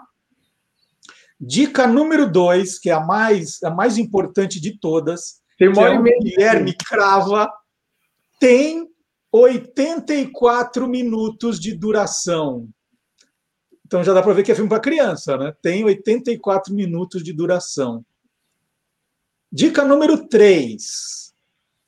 História baseada em livro de 1945. Essa né? História baseada em livro de 1945. Dica número 4, pode ajudar. Esse filme, né, essa live action, essa animação com live action, teve duas sequências depois. Teve duas sequências. Dica número 5. Indicado ao Oscar de efeitos visuais. Mas não ganhou. Quem levou foi Matrix. Indicado ao Oscar de efeitos visuais. Tá? Nada ainda? Não. Então vamos lá para a dica número 6. Com Gina Davis do papel principal. A Gina Davis fez o papel principal. Ela era parte do, do live action. Ela não era animação. Ela fazia uma mãe. Uma mãe. Dica número 7. Roteiro, roteirista famosíssimo, roteiro de M. Night Shyamalan, agora É. sim. que era o indiano, fez o Sexto Sentido, ficou famoso, e depois se naturalizou americano. Ele fez o roteiro desse filme também. Dica número 8. Os pais estão procurando um irmão para o filho único. Os pais estão procurando um irmão para o filho único. Vai dar empate de novo. Deixa eu pegar a moeda aqui. Deixa eu pegar a moeda. Agora a dica 9. O nome da família é Little. O nome da família é Little. Ah, agora, agora né? Vai dar uma moeda, Vai dar empate, né? moeda de novo. E dica número 10, a última, já escreveram. Eles não adotaram uma criança, mas um roedor. Eles não adotaram uma criança, mas um roedor. Deu empate a moeda.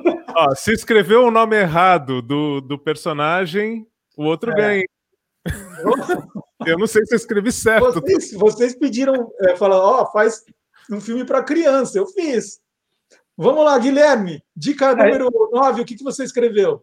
Stuart Little. Stuart Little. Hum, E você, Marcelo Abud? Aqui, ó, o pequeno Stuart Little. Hum, Então, no desempate, o ganhador é Marcelo Abud, o nome do! Vamos colocar mas é não, não, não. Esse, o pe- pequeno Stuart Little. mas esse o pequeno foi só no, no- em português. Ah, Ah, então, foi mas só tem o brasileiro. reforço, tem a redundância, é, É, é importante igual para a criança Rock entender. 2, aí, a revanche. O Brasil Olha, cheio aí uma desvantagem, coisas. tá falando de animais, hein? Eu acho que foi ainda protetor aí do Guilherme nesse. É, O Brasil é verdade, cheio de- verdade. O Brasil é cheio de Era fazer rádio. Não, Olha, porque o ano eu quase acertei. Eu ia apostar no Shakespeare apaixonado. Eu nem sei se já foi destaque aqui no Game Show, Não, mas eu tava, tava arriscando. Que é um ótimo filme, um ótimo filme. Olha, é que assim, os dois acertaram na dica 9. Então, em vez da moedinha, Guilherme, tinha que ser por quem foi mais preciso.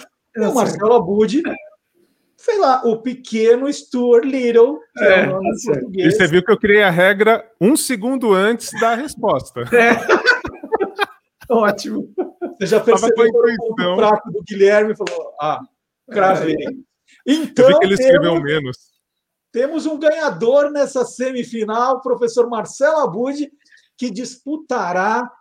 Não, não vai dar a semana que vem, a semana que vem a pauta já está cheia, mas no dia 15 de maio, no programa do dia 15 de maio, a grande final do Curioso Game Show. Né? Copa do Brasil, Curioso Game Show. Depois a gente vai fazer a Superliga, mas por enquanto é Copa do Brasil. Marcelo Abud e Vard Marques. Olha que duelo, que duelo. E não será Shakespeare apaixonado, que eu vi que você já está estudando. É. Ô, rapaz, agora por que, que eu entreguei? Caramba, É. tinha Podia tudo a ver. ser. Então, olha, você ganhou já, o, pelo menos esse troféu está garantido, Marcelo Abud. Você irá receber o Lustramóveis Peroba, né, que era, era uma taça disputada nesse jogo. Nesse jogo. Mas, Tá. Faz a disputa de terceiro, hein? Disputa de terceiro, eu e o Mir. Boa! vamos fazer. Boa ideia. Vamos fazer. Disputa Aí de põe o terceiro Shakespeare. Shakespeare apaixonado para eles. Pode deixar, vou fazer. Não conta nada para eles, hein? Olha, então, muito obrigado pela participação, Guilherme Domenichelli. Obrigado. Guilherme Domenichelli, canal Animal TV. Isso. Agora vai ter o ranking dos animais. Quadro E, e perguntas, como é que é? Perguntas para o biólogo? Pergunte para o biólogo. Estão me mandando cada pergunta. Por que você é careca? Porque eu não tenho cabelo. Mas tudo bem, pode perguntar o que for. Muito bom. Pergunte para o biólogo, ranking do mundo animal. É. Tá tudo no canal Animal TV. Já, já passamos um milhão de seguidores? Não, ainda não. 800 e poucos mil aí, mas esse ano chega um milhão lá para o final do ano. Vamos ver. Muito legal. Então, vamos fazer uma comemoração do um milhão, hein? Opa! Vamos fazer a comemoração do milhão. E o Marcelo Abud também está no blog Peças Raras, aí sempre resgatando a história do rádio, agora trazendo também o que tem de melhor na podosfera, né? Tem podcast novo o tempo todo, e aí ele faz a curadoria do que é melhor, do que você vai gostar mais, né? Alguém trabalhando para você. Fala, nossa, tanto podcast, por onde eu começo? Começa Posso dar uma dica rapidinho antes de ir embora? Vamos, vamos. Eu, eu ouvi antes da gente entrar aqui um podcast novo chamado Contos do Trabalhador, que tem tudo a ver com o dia de hoje. E é muito bacana porque a ideia é entrevistar trabalhadores é, e apresentar profissões diferentes a partir da visão desses trabalhadores. O primeiro episódio fala sobre qual profissão? A dona de casa. Muito Que legal. bacana. Contos do Trabalhador, original, tem humor e, ao mesmo tempo, tem a crítica social, né? Porque é a realidade de quem está falando sobre trabalhador. Vale a pena conhecer. Maravilha. Gente, muito obrigado. Então, até a final, hein? Lá. Tchau, tchau, tchau.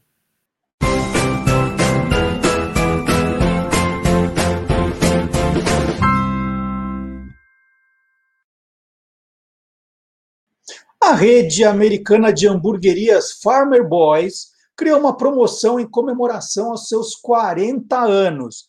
Promete um ano de hambúrguer grátis para quem fizer uma tatuagem permanente com a sua marca.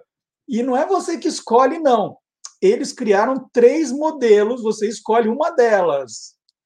É preciso agendar um horário ainda num dos dois estúdios escolhidos pela marca. Você não pode fazer em qualquer lugar também, não. O desenho, obrigatoriamente, tem 5 centímetros por 5 centímetros. E sobre o ano de hambúrguer grátis, não adianta sair achando que vai comer também tudo que você imaginar. O regulamento avisa que cada ganhador receberá um sanduíche por semana durante 52 semanas. Então não é bem um hambúrguer grátis por um ano. São 52 hambúrgueres grátis por um ano, né? Você não ficar imaginando que a família inteira vai comer hambúrguer é, fácil, não. A Farmer Boys foi fundada pelos irmãos Mike, Harry e Chris Rajadias, que trocaram o Chipre pelos Estados Unidos em 1979. Eles começaram com uma loja da marca Astro Burger, isso em 79. Dois anos depois, o trio abriu o primeiro restaurante Farmer Boys na cidade de Paris, na Califórnia. Hoje são 99 lojas, né?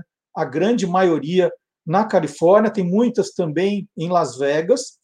E aviso, essa promoção da tatuagem acaba dia 21 de maio, tá? Né, tem que ser muito doido mesmo, né? Ah, Mas não é, olha, você fala que tem que ser muito doido, mas doido é o que não falta no mundo. Porque esse tipo de publicidade, né, publicidade na pele, Tem até um nome nos Estados Unidos, é skinvertising, né? Skin de pele, skinvertising. Tem muita gente que ganha dinheiro fazendo isso. Eu vou mostrar alguns que nós achamos na internet de gente que recebeu dinheiro para é, estampar marcas, tatuar marcas na pele. Então tem. Esse foi um dos primeiros malucos, mas não é só. Ó, esse é brasileiro, Ortobon. Tem, tem coisas incríveis assim. Olha, Domino's Pizza, vários fizeram, e nós fomos encontrando na internet. E tem um monte. Agora, uma, uma das histórias mais curiosas, você gosta disso, está no site do Guia dos Curiosos. É o sujeito que fez o dolinho da, do Guaraná Dolly no, no, no corpo. Vale a pena dar uma olhadinha nessa matéria que nós fizemos também. É muito engraçado, muito engraçado. É o skinvertising, é novidade, tá? E não é que sai, não, tem que ficar com isso aí pro resto da vida. E, e, e pelo que eu apurei, em média, se paga alguma coisa como 5, 7 mil dólares para fazer essa, essa coisa aí. Eu não sei quanto a pessoa gasta depois para tirar. Né? vai ter uma hora que vai cair a ficha, né? É, não esqueçam, gente, está na hora de deixar o like no programa, para deixar um comentário também, avisar os amigos. Vocês, vocês fizeram aquilo que a gente combinou de avisar aqueles grupos né, da família, grupo do escritório. Assim, oh, estou acompanhando um programa pela internet, descobri umas coisas legais. Vocês viram esse negócio do skinvertising? Já aproveita, já fala disso. É o momento da gente fazer o tal do engajamento, trazer mais gente para o universo curioso. Dá uma olhadinha também no site do Guia dos Curiosos, dá uma navegada por lá. Né? De repente, seu filho, seu sobrinho, seu neto, seu irmão tem um trabalho de escola, vai achar coisas muito legais ali para complementar o trabalho. Que é, esse é o bacana do, do Guia dos Curiosos, né? É colocar a cereja do bolo num trabalho, numa apresentação, numa conversa, é isso, é a cereja do bolo, aquelas curiosidades diferentes, essas coisas é, inusitadas. A gente vai atrás do inusitado. Ah, então, deixa eu mostrar o jornal aqui da. Esse jornal é da quinta-feira, dia 29 de abril, e mostra, oh, sempre o contrário, aqui a foto do astronauta Michael Collins, que fez parte da Apollo 11, junto com Neil Armstrong e Buzz Aldrin, ele era um dos três que foi para a Apollo 11, foi a primeira missão que o homem pisou na Lua. O curioso é que o Collins estava tão perto, mas sempre na missão um, um descia, sempre desciam dois e um ficava. E o Michael Collins foi o que ficou.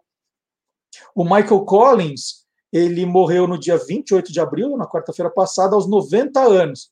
E aí, procurando curiosidades sobre ele, eu descobri que ele nasceu no mesmo dia que eu, 31 de outubro, só que ele de 1930. E aí, olha só, e aí falei, vou, vou lembrar. Então, de novo, a foto dele aqui no Jornal Folha de São Paulo, uma homenagem. E curiosidades, é, eu, eu adoro esse, essa história dos astronautas, do homem na Lua. Então, deixa eu sugerir mais uma matéria também, que é bem legal, que é porque o Independente da Argentina, né, o time de futebol, fez um minuto de silêncio em homenagem ao astronauta Neil Armstrong, porque eles homenageiam Neil Armstrong o tempo todo. Tem uma história muito legal atrás disso. Então fica o meu convite. Terminando o programa, dá uma olhadinha no site do Guia dos Curiosos. Essa, essa matéria é bem divertida. E, e é isso, é o lado curioso das coisas. Você não vai achar algumas das nossas matérias em outros lugares. Né? É esse olhar curioso que é o nosso diferencial.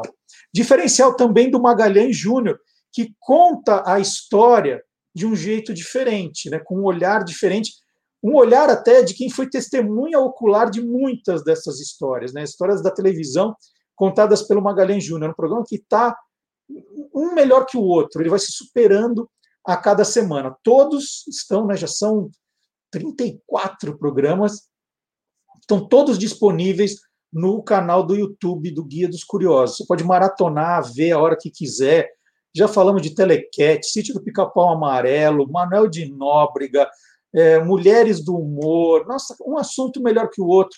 Os detetives da TV, então fica o convite aí.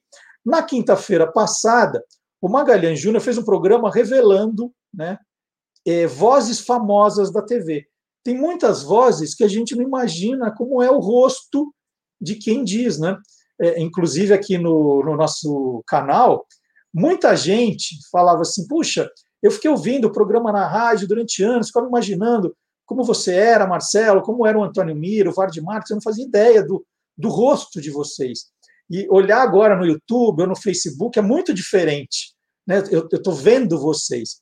E, e, tem muitas vozes da televisão, né? a voz da Zebrinha do Fantástico, a voz do Fred Flintstone, a voz da Gene, do Gene é um gênio, vozes marcantes e que a gente não imagina como é o rosto das pessoas. E o, o Magalhães Júnior ele fez justamente um programa especial mostrando alguns desses rostos.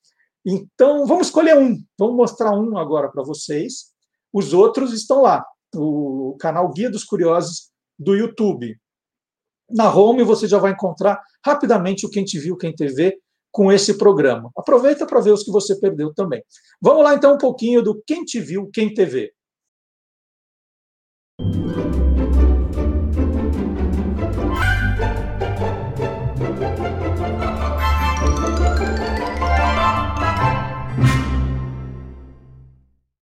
Todo mundo se lembra da voz do personagem do Fred Flintstone, né? Sim. Da série Os Flintstones. Quem dublava o Fred Flintstone no desenho era o ator Martus Matias. A diferença dele para o Zezinho Cútulo é que o Zezinho Cútulo sabia e tinha consciência que ele tinha apenas uma voz. Mas o Martus Matias não.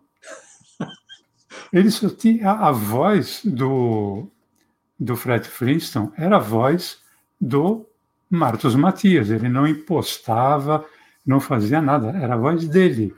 Só que ele achava que ele fazia vozes diferentes.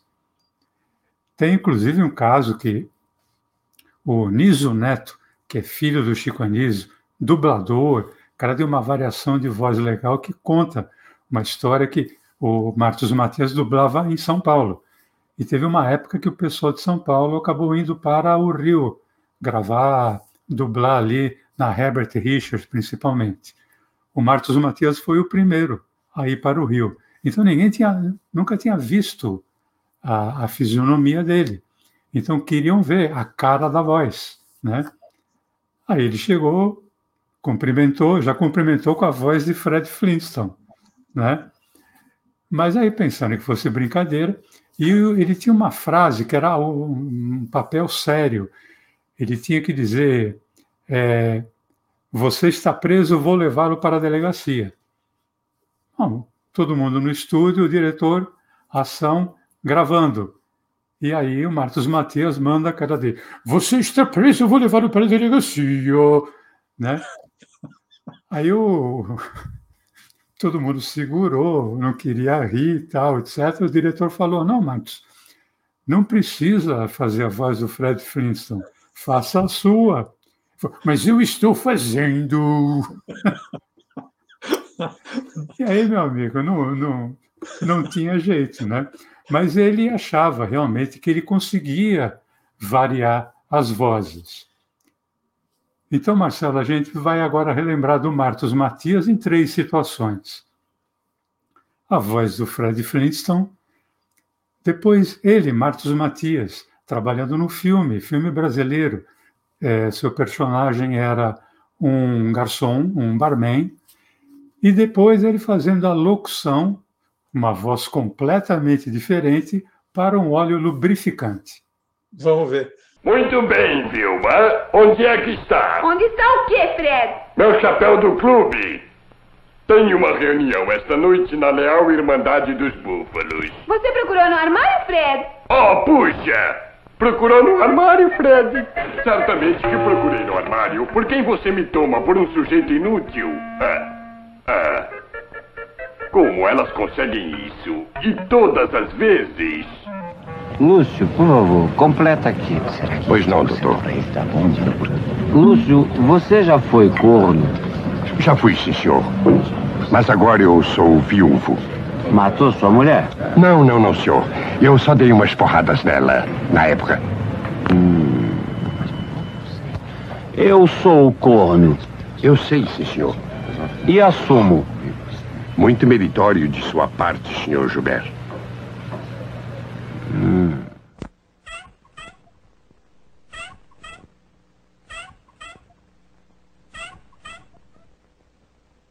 Óleo 3 em 1. Penetrante, lubrificante e antiferrugem. Bom, vamos continuar com a nossa celebração do Star Wars Day. Vamos, vamos continuar. E agora a gente tem um colecionador. Colecionador. Hum, olha, esse tem muita coisa de Star Wars, não é igual eu, né? Que tem ali o Darth Vader, uma Millennium Falcon. Esse tem muita coisa. Vamos então mostrar a coleção de surpresa.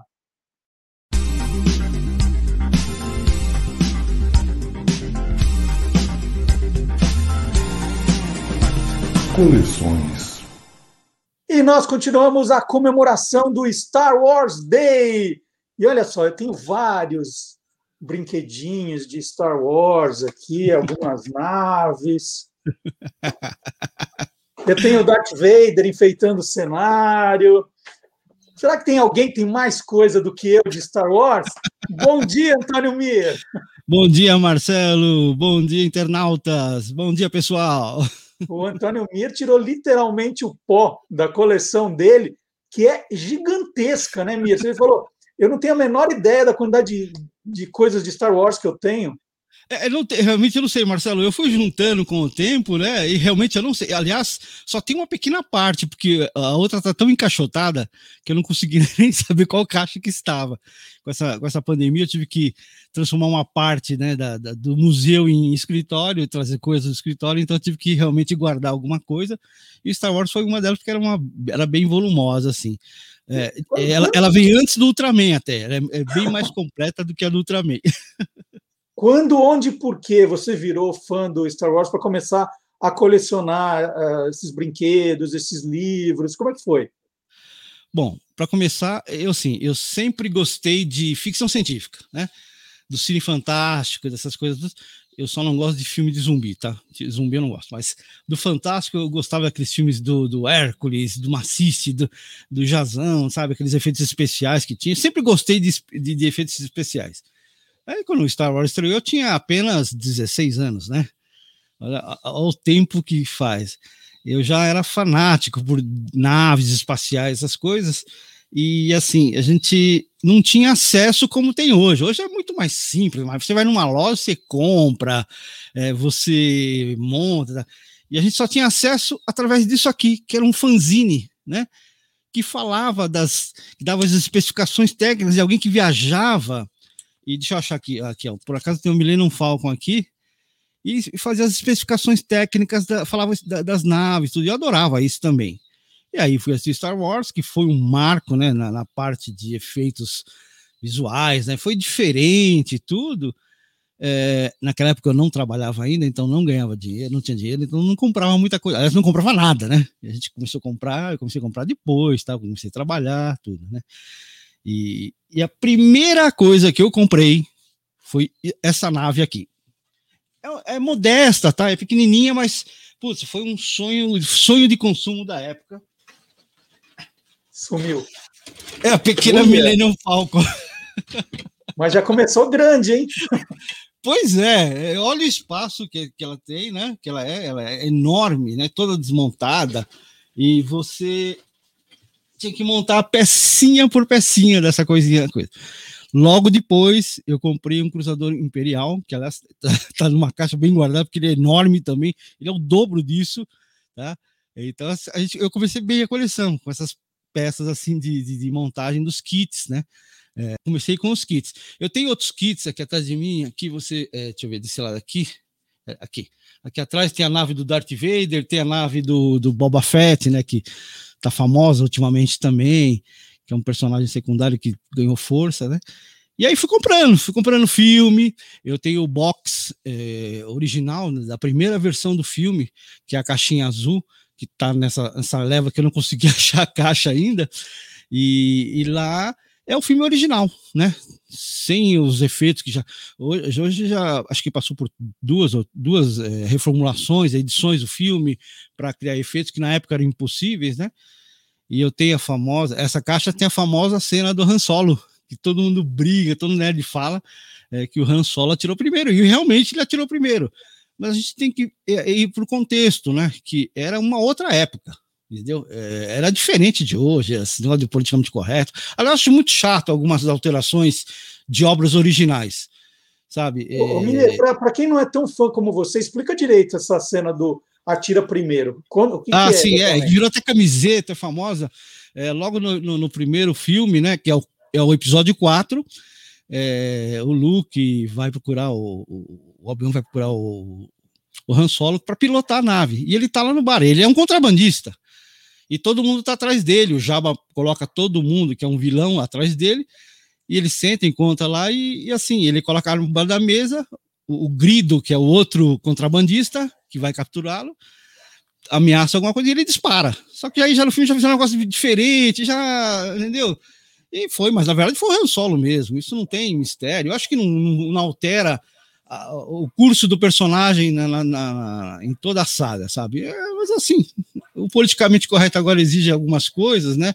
Então vão, vão se ajeitando. É, no, por exemplo, no Retorno de Jedi também, isso acho que foi influência até dos fãs, alguma coisa. É, ele teve três músicas alteradas. Eu tenho o LP da versão original, e ele teve três músicas alteradas que no decorrer da, da, da dos filmes. Não repara que tem um cachorro latino aqui, não sei se está saindo aí, tá? É o Chewbacca. É o Chewbacca, que está ali atrás. e assim, é, parece que os fãs não gostaram muito do final, né? É, com aquela musiquinha dos Eox, são aqueles ursinhos fofinhos e tal eles acharam meio assim, sei lá, e, e acabaram trocando a música que era, era Celebra York Celebration para Victor Celebration, né? Então, nas versões novas já não é aquela música. É, o próprio o encontro com, com o Jabba tinha um, uns músicos tocando também. Eles reformularam toda a cena, era meio Muppet, né? Até por, por causa dos efeitos. Hoje está tudo digital. Então eles trocaram isso aí. E teve também a cena do Cantina Band, essa que o Han Solo também aparece. Quando antes de, de, do Han Solo é, dar o tiro, né? É, tem a música da Cantina Band que era diferente, era meio jazz assim. Também trocaram, reformularam. Mas como eu tenho o disco original, eu sei que, né? E hoje com os meios digitais é possível você apagar, mudar a trilha completamente. Mas o, o físico tá lá, tá guardadinho, tudo, né? Então você tem isso aí como lembrança também. E, e, essa é uma máscara do Chewbacca ali que você apontou? É uma, é uma almofada. Uma almofadinha. Tem também aqui atrás de mim, ó. Peraí, deixa eu ver que lado eu vou sair aqui. Tem o R2D2 ali também. Tem um, tem um protetor de travesseiro ali. Look, I'm your father. Isso aí já é coisa do meu filho, né? Porque filho de nerd, nerdinho é também, né? Aliás, aquele, aquele pano de fundo ali também é dele. é o lençol que eu roubei lá na casa dele e fiz para compor o cenário aqui. E... Mir, e, e, essa coisa do. Você faz muita pesquisa é, com livros. É, uma coisa é colecionar os brinquedos, mas você gosta de, de estudar essa coisa dos bastidores da série? É uma coisa que te atrai também? adoro, adoro o making off de como são feitas as cenas, tudo, né? Como é, é, é 77 era tudo maquete, né? Eu tenho um livro aqui, cadê? Onde eu larguei meu livro? Que é a concepção artística todinha do Retorno de Jedi, tá? É, e é legal porque ele tem todinho o script do filme aqui também. Ele tá meio judiado porque ele é da época, né? 84 peraí, 80 e Retorno de Jedi, 83. É, esse livro aqui deve ser 84, 85, né? Então ele tem todas as, as concepções que eram feitas com storyboards ainda, né? Era no desenho, era na raça, né? Você tinha tudo. E você tem o script do filme inteirinho aqui.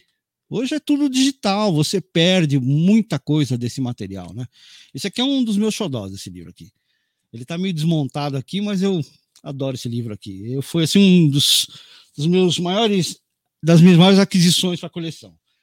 Eu, o, o, é, eu acho que entre os colecionadores deve ser coisa rara também quando os primeiros brinquedinhos de Star Wars né, foram feitos. porque era, era uma indústria pequenininha, né? não era uma grande, deve ter sido edições limitadas. É, você tem alguma coisa desse, dessa primeira fabricação? Não tenho, Marcelo. Como disse, eu não trabalhava, então não tinha né, dinheiro para comprar ainda as coisas. E demorou para chegar aqui no Brasil. Essa, essa mania né, essa, do, do, das figuras de ações demorou um, um pouquinho. Né? É, quem, quem desenvolveu, quem fez, acreditou no Jorge Lucas foi a Kenner. É uma empresa americana. Surgiu em 1943, né? ela acreditou, o Jorge Lucas levou a ideia, porque ele tinha levado já para Hasbro, que a Hasbro é de 1923. A Hasbro, hum, hum, ah, ah, não, né? E justamente a Hasbro depois incorporou a Kern em 1991 e produz hoje boa parte. Não é exclusiva, porque você tem a Lego também, que produz material do Star Wars, então, ah, sob licenciamento da Star, Star Wars, George Lucas, a Disney agora, né? Então, mas era uma empresa pequena que falava, ah, vamos embora, fazer o quê? Vamos montar e e assim, quando chegou no Natal, não tinha, foi o sucesso foi tão que não tinha brinquedo suficiente. Eles tiveram que depois aumentar a produção, tudo. E, mas eu não tenho, eu não tenho esse, esse, esses itens né, dessa, dessa empresa, não, porque é muito raro. Aliás, eu não sei, eu, eu creio que hoje, hoje, né, são mais de 25 mil itens de colecionadores. Né? É uma coisa imensurável. Esse, esse é para aquele cara, o fã mesmo. Eu não sou, eu sou um colecionador de época. De momento, eu, eu tenho lá Ultraman, National Kid, tenho Star Wars, tenho Indiana Jones também, alguma coisa, De Volta para o Futuro. Então, é de momento. Eu não sou um colecionador, assim, é, aquele específico que sabe toda a história, um estudioso. Mas eu gosto de ler, eu, eu assim, eu acompanho muito. Uh, os making-offs do Star Wars, principalmente da, da, primeira trilogia, da original, que foi algo inovador, criação de técnicas de filmagem, ângulos, sabe? Tudo isso aí foi criado, porque é, os filmes de ficção da época, as naves eram penduradas com fio, sabe? Então era um negócio bem tosco mesmo. E aí ele desenvolveu uma técnica computadorizada, né? Que dava aquela sensação de movimento e tal. É, eu, como eu já disse, eu não sou, eu não sou aquele fã de ficção que ai, no, no espaço não faz barulho e tal. É, é ficção, gente. É, é, aventura, é um negócio diferente. Quer assistir o Star Wars? Imaginar como seria assim? Abaixa o som da televisão, as batalhas. Não tem graça. É tão legal você ver aquelas navezinhas do TIE Fighter, né? Que são os, os caças imperiais, né? Passando, fazendo aquele barulhinho legal, sabe? Só os tiros, ah, no espaço, na ficção tudo é possível é uma fantasia, é um, sabe? Eu não sou crica assim a ponto de criticar. Se eu quiser assistir um filme mais, eu vou assistir um documentário que eu sei que vai mostrar a realidade. Vou assistir um 2001, por exemplo, que é é 2001. É, você tem a nave, mas não tem som nenhum, fica hora uma música, entendeu? Então, assim, eu não sou tão a ponto. Adoro, adoro a fantasia, sempre gostei tudo, né? E aí foi juntando as pecinhas, né? De livros, bonecos, é, revista. A gente, a gente tem né, a, a, a, trilogia clássica, depois veio a trilogia que antecedeu a clássica, hoje a gente tem uma série de spin-offs. Continua saindo brinquedo, tudo disso também? É uma, é uma indústria que não para? Ou, ou ela era muito maior quando eram os filmes originais ali? Não, não, agora é muito maior. Agora você eu, assim, eu tenho até medo de entrar numa loja que tem essas coisas, porque é uma infinidade. Você vai ficar olhando aquilo ali e, assim, é, o colecionador sabe que essas peças, algumas são bem valiosas, bem caras também, né? É, por exemplo, eu fiz é, de naves, eu fiz uma coleção que saiu em, em, em, fascículos, né? Eu ia comprando, né? Elas são pequenininhas. Esse aqui é o speed, speeder do, do, do Anakin, né? Uhum do Skywalker, aqui não, do Skywalker, né? Do Luke. Então eu fiz essa coleção. Essa coleção aqui, ela tem 40 modelos que abrange a trilogia clássica e, par, e já a parte da segunda trilogia, né? É, aí nesse período também saíram saiu um xadrez. Se eu consigo, eu vou, eu vou fazer uma coisa aqui que eu nunca fiz. É, é, é uma peça metálica. Eu vou abrir porque ela está lacrada ainda. Atenção. E eu descobri agora que o Darth, meu Darth Vader está sem braço. Vixe, o meu aqui, ó. Deixa eu mostrar. O meu tá, tá sem o capacete, ó. Esse aqui eu perdi. É, esse aqui, ó, tá vendo? É uma peça. Ele tá guardado, faz o quê? Esse aqui é um, é um item de 2013. É, é, ele, é, ele é metálico. Opa, aqui. Olha ele é de metal, é um xadrez, né? Então saíram, ó, tirei da caixa agora, hein, exclusivamente. Um braço, é o Darth Vader de Milo. É, não, ele tá aqui, aqui caiu a pecinha, vou até colar depois. Tá. Então saíram todos os personagens da, uh, saíram dois jogos, né? Que é o do clássico então são é, 32 peças do, do, clássico e depois saíram 32 peças dos novos personagens, que já tem a, a Amidala aqui, que já é uma caixinha vermelha. A primeira edição é uma caixinha preta. Nessas aqui são 64 peças, né? Que inclui, por exemplo, aqui da, da, da, do clássico ainda, eu tenho ainda o, o, o Darth Maul, deixa eu vir aqui para não dar reflexo, deixa eu ver aqui assim. Darth Maul, né? Essas são peças metálicas de chumbo. Uh, muitas das naves que eu tenho, elas são, uh, tirando aquelas de montar, elas são de plástico injetado, injetado mesmo, né? Deixa eu ver o que mais aqui que eu tenho. E você falou, você falou do, dos, dos, dos, DVDs, tudo, né? É, eu comprei também a famosa saga completa. Olha. Tá? É, é, a saga completa, na verdade, não é completa, porque ela só tem os seis primeiros episódios. Então eles vendem como saga completa. Esse aqui ele tem ele tem nove Blu-rays, né? Seis de filme e seis de efeitos especiais. três, da, então, três. Três, perdão. Três de, de, de, de, da produção de efeitos, como foram feitos os filmes, né? E aí eu tive que comprar avulso as últimas edições, né? Que é Despertar da Força. Opa, cá, esse aqui. Cadê o Despertar da Força? O Despertar da Força. Depois o último dos Jedi. E Ascensão Skywalker. Eu não sei se vai sair um box, porque como mudou toda essa, essa questão da mídia, né? De, e teve que assinar Disney Plus também, né? Oi? Ah, tive, por causa da série Mandaloriano. Assinei, assinei só por causa da série Mandaloriano, sabe?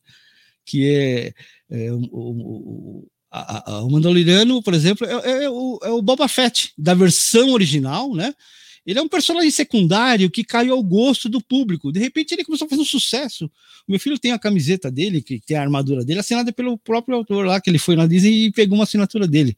Ele guarda isso também a sete chaves, não deixa nem eu pegar. E aí derivou o Mandaloriano, é um cara que caiu ao gosto. Em compensação, o Jar Jar Binks, coitado, que é um Gungan lá, da, da, que foi do Ameaça Fantasma, nossa, o pessoal caiu matando também em cima, criticar. Foi um personagem criticado, ele era meio cômico. Eu não sei, acho que o pessoal não gosta muito desse negócio cômico em Star Wars, né? Acaba saindo pouco. Teve, é, nos anos 70, teve, 70, 80, Caravana da Coragem, que era com os Ewoks eles simplesmente ignoram aquilo como se fosse parte né, do, do, universo Star Wars. Embora o universo Star Wars seja muito grande. Eu fico dentro dos filmes. Tem aquela parte expandida aqui dos, dos, dos mangás, dos animes. Eu já não. Eu curto mesmo os filmes, né? E o Mandaloriano, porque é, foi assim: é uma sequência. É o prequel, né? De como foi, foram parar os planos, né? Que é o Rogue One Uhum. Rogue One foi lançado em 2016, né? Que foi entre é, a sessão Skywalker e. Perdão. É, o último Jedi e a sessão Skywalker, né? Que conta a história de como é que roubaram os planos da morte. E depois teve também o Han Solo. O pessoal não gostou muito. Eu gostei muito da história do Han Solo. Eu sabe, eu acho que foi bem interessante. Então, assim, é, gosto é gosto né? Mas eu gostei, eu acho que foi, foi um, um, lance bem legal dos personagens, de como eles surgiram, tudo. E eu fico dentro desse, desse nível assim. Agora, do, o pessoal gosta muito daquele Guerras Clônicas, que é um desenho, uma animação, né? Eu não assisti, realmente confesso que eu não, não assisti, ainda não tive assim um interesse assim de assistir também. Tá certo. Mira, adorei falar com você, ver um pouquinho da coleção. Eu conheço parte dela. Conhece, né? Ali que guardadíssimas. Peraí, deixa eu ver aqui se eu consigo fazer ele falar aqui. Cadê? Nem sei mandar ele aperta. Deixa eu ligar primeiro. All right, let's go. All right, men, load your weapons. Do you know what's going on? E aí tem que fazer, eu vou fazer um negócio politicamente incorreto agora, tá, Marcelo? Uhum. Muito legal. Stormtrooper atirando na gente aqui, falando. Stormtrooper atirando. Ah, você falou do seu, seu bonequinho sem cabeça? Né? Sem capacete. Sem capacete, ó. O meu aqui fica balançando a cabeça. Eu tenho um desse, mas não achei. Eu tenho igualzinho esse aí que você tem. Eu tenho esse, eu tenho. Um Stormtrooper, o Boba Fett. E tem uma cena clássica, né? Que é o meu também outro. Esse aqui é da época. Olha só. Que é quando ele descobre que é filho do Darth Vader. Aquela, aquela batalha, a luta em Bespin, né? Muito legal. Mira, adorei, hein? Conhecer a coleção aí, mais uma parte dela. Gente, isso aí é só um pedacinho, viu? Quando ele desce lá no museu mesmo, aí é uma loucura. Bom, hoje foi. Qual episódio foi hoje a entrevista? a entrevista tem que ser em vários episódios, porque também é você tem muita coisa. Valeu, Mieira. Adorei falar com você. Os, os nossos seguidores estão sentindo saudade de você. É que eu mais respondo é onde, onde está o Antônio Mier. Ele, ele vai voltar, ele vai voltar. Eu tô, eu tô, a irmã, eu tô... dele, a irmã dele está abusando dele, está dando muito trabalho para ele. Ainda bem que está mandando trabalho, né? É Aí tem que cuidar do museu também, né? Aí já viu. Então vamos agora chamar o professor Vard Marques, tá bom? Vard Marques, então que a força esteja com vocês. É isso, aí tem história. Obrigadão, Mier. Bom final de semana. Falou, um abraço, tchau.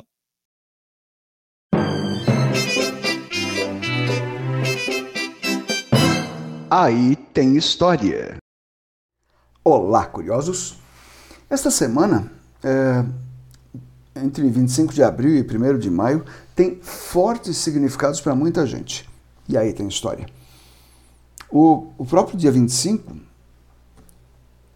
é o dia da Revolução dos Cravos de 1974 que restaurou a democracia em Portugal depois de mais de 40 anos de ditadura. E também é o Dia da Libertação na Itália, em 1945. Aliás, de 25 de abril a 1 de maio, todo o norte da Itália foi libertado da, do governo fascista. No dia 28, Mussolini foi preso e executado. No dia 30, os soviéticos eh, chegaram ao centro de Berlim e tomaram o Reichstag, que é o parlamento alemão. Sabendo disso, Hitler e sua esposa Eva Braun se suicidaram e no dia 2 foi a rendição alemã. E isso para não falar em outras lutas, como as manifestações operárias de 1886, que nos deram o Dia do Trabalho comemorado em tantos países em 1 de maio. Isso para ficarmos só nessa semana. Mas essas lutas todas não estão presentes só na sala de aula de história. É, vários segmentos da arte e mesmo da indústria cultural fazem referências a elas. E como estamos no programa com o maior número de nerds, incluindo eu mesmo, da mídia brasileira, vamos aproveitar para homenagear o que acontece na semana que vem, o Dia Mundial de Star Wars, dia 4 de maio, May the Force, para mostrar como a história penetra no universo criado por George Lucas. Você certamente se lembra daqueles soldados de armaduras brancas, os Stormtroopers, soldados tempestade, numa tradução bem ao pé da letra. Que tal saber que na Primeira Guerra Mundial o exército alemão tinha um grupo de intervenção, gente braba, violenta, quase guerrilheiros que se infiltravam nas trincheiras inimigas e que eram chamados de Sturmtruppen. Stormtroopers, Sturmtruppen, é, tem inclusive o mesmo significado. Bem, uh, os Cavaleiros Jedi. Todo mundo sabe que eles são uma mistura de samurais com cavaleiros templários. Mas os Ewoks, aquele povo simpático, uns é, baixinhos, peludinhos, lembra? Eles enfrentavam o Império e davam um coro no, nos Stormtroopers. Onde é que o George Lucas foi buscar referência para eles? Nos Vietcongs. Exatamente. Os guerrilheiros Vietcongs que enfrentaram e venceram o Império Norte-Americano. Perguntaram para o Lucas se era isso mesmo. Ele falou: Ué, eu escrevi os meus roteiros durante a Guerra do Vietnã. E lá, um pequeno grupo mal armado superou uma força muito superior. Uh, que mais? O Senado, que foi suplantado pelo Império, foi baseado no Senado romano que era quem mandava durante a fase republicana de Roma e que cedeu seus poderes ao Império, quando Roma se tornou o Império Romano. Quem mais? Gente, Princesa Leia. Ela foi inspirada num grupo de mulheres que na Revolução Mexicana teve um papel de destaque, Las Soldaderas. Isso foi no começo do século XX, e elas eram bem duras na queda, realizaram diversas missões durante a Guerra Revolucionária, mas não são muito conhecidas fora do, do contexto mexicano. A mais famosa delas era Clara de la Rocha, que chegou ao posto de coronel e a gente tem foto dela com um longo vestido branco e com um belo par de coques do lado da cabeça. Marcas registradas de quem? Princesa Leia. E para acabar, a Estrela da Morte, que tem um paralelo muito forte com o projeto Manhattan, que desenvolveu a primeira bomba atômica, aquela que foi jogada em Hiroshima em 6 de agosto de 45. O, o chefe do projeto Manhattan, o físico Robert Oppenheimer, era um pacifista e ele estava muito é, agoniado com aquela arma que eles estavam produzindo. E quando ele viu os efeitos dela, ele disse: Agora me converti na morte, destruidor de mundos.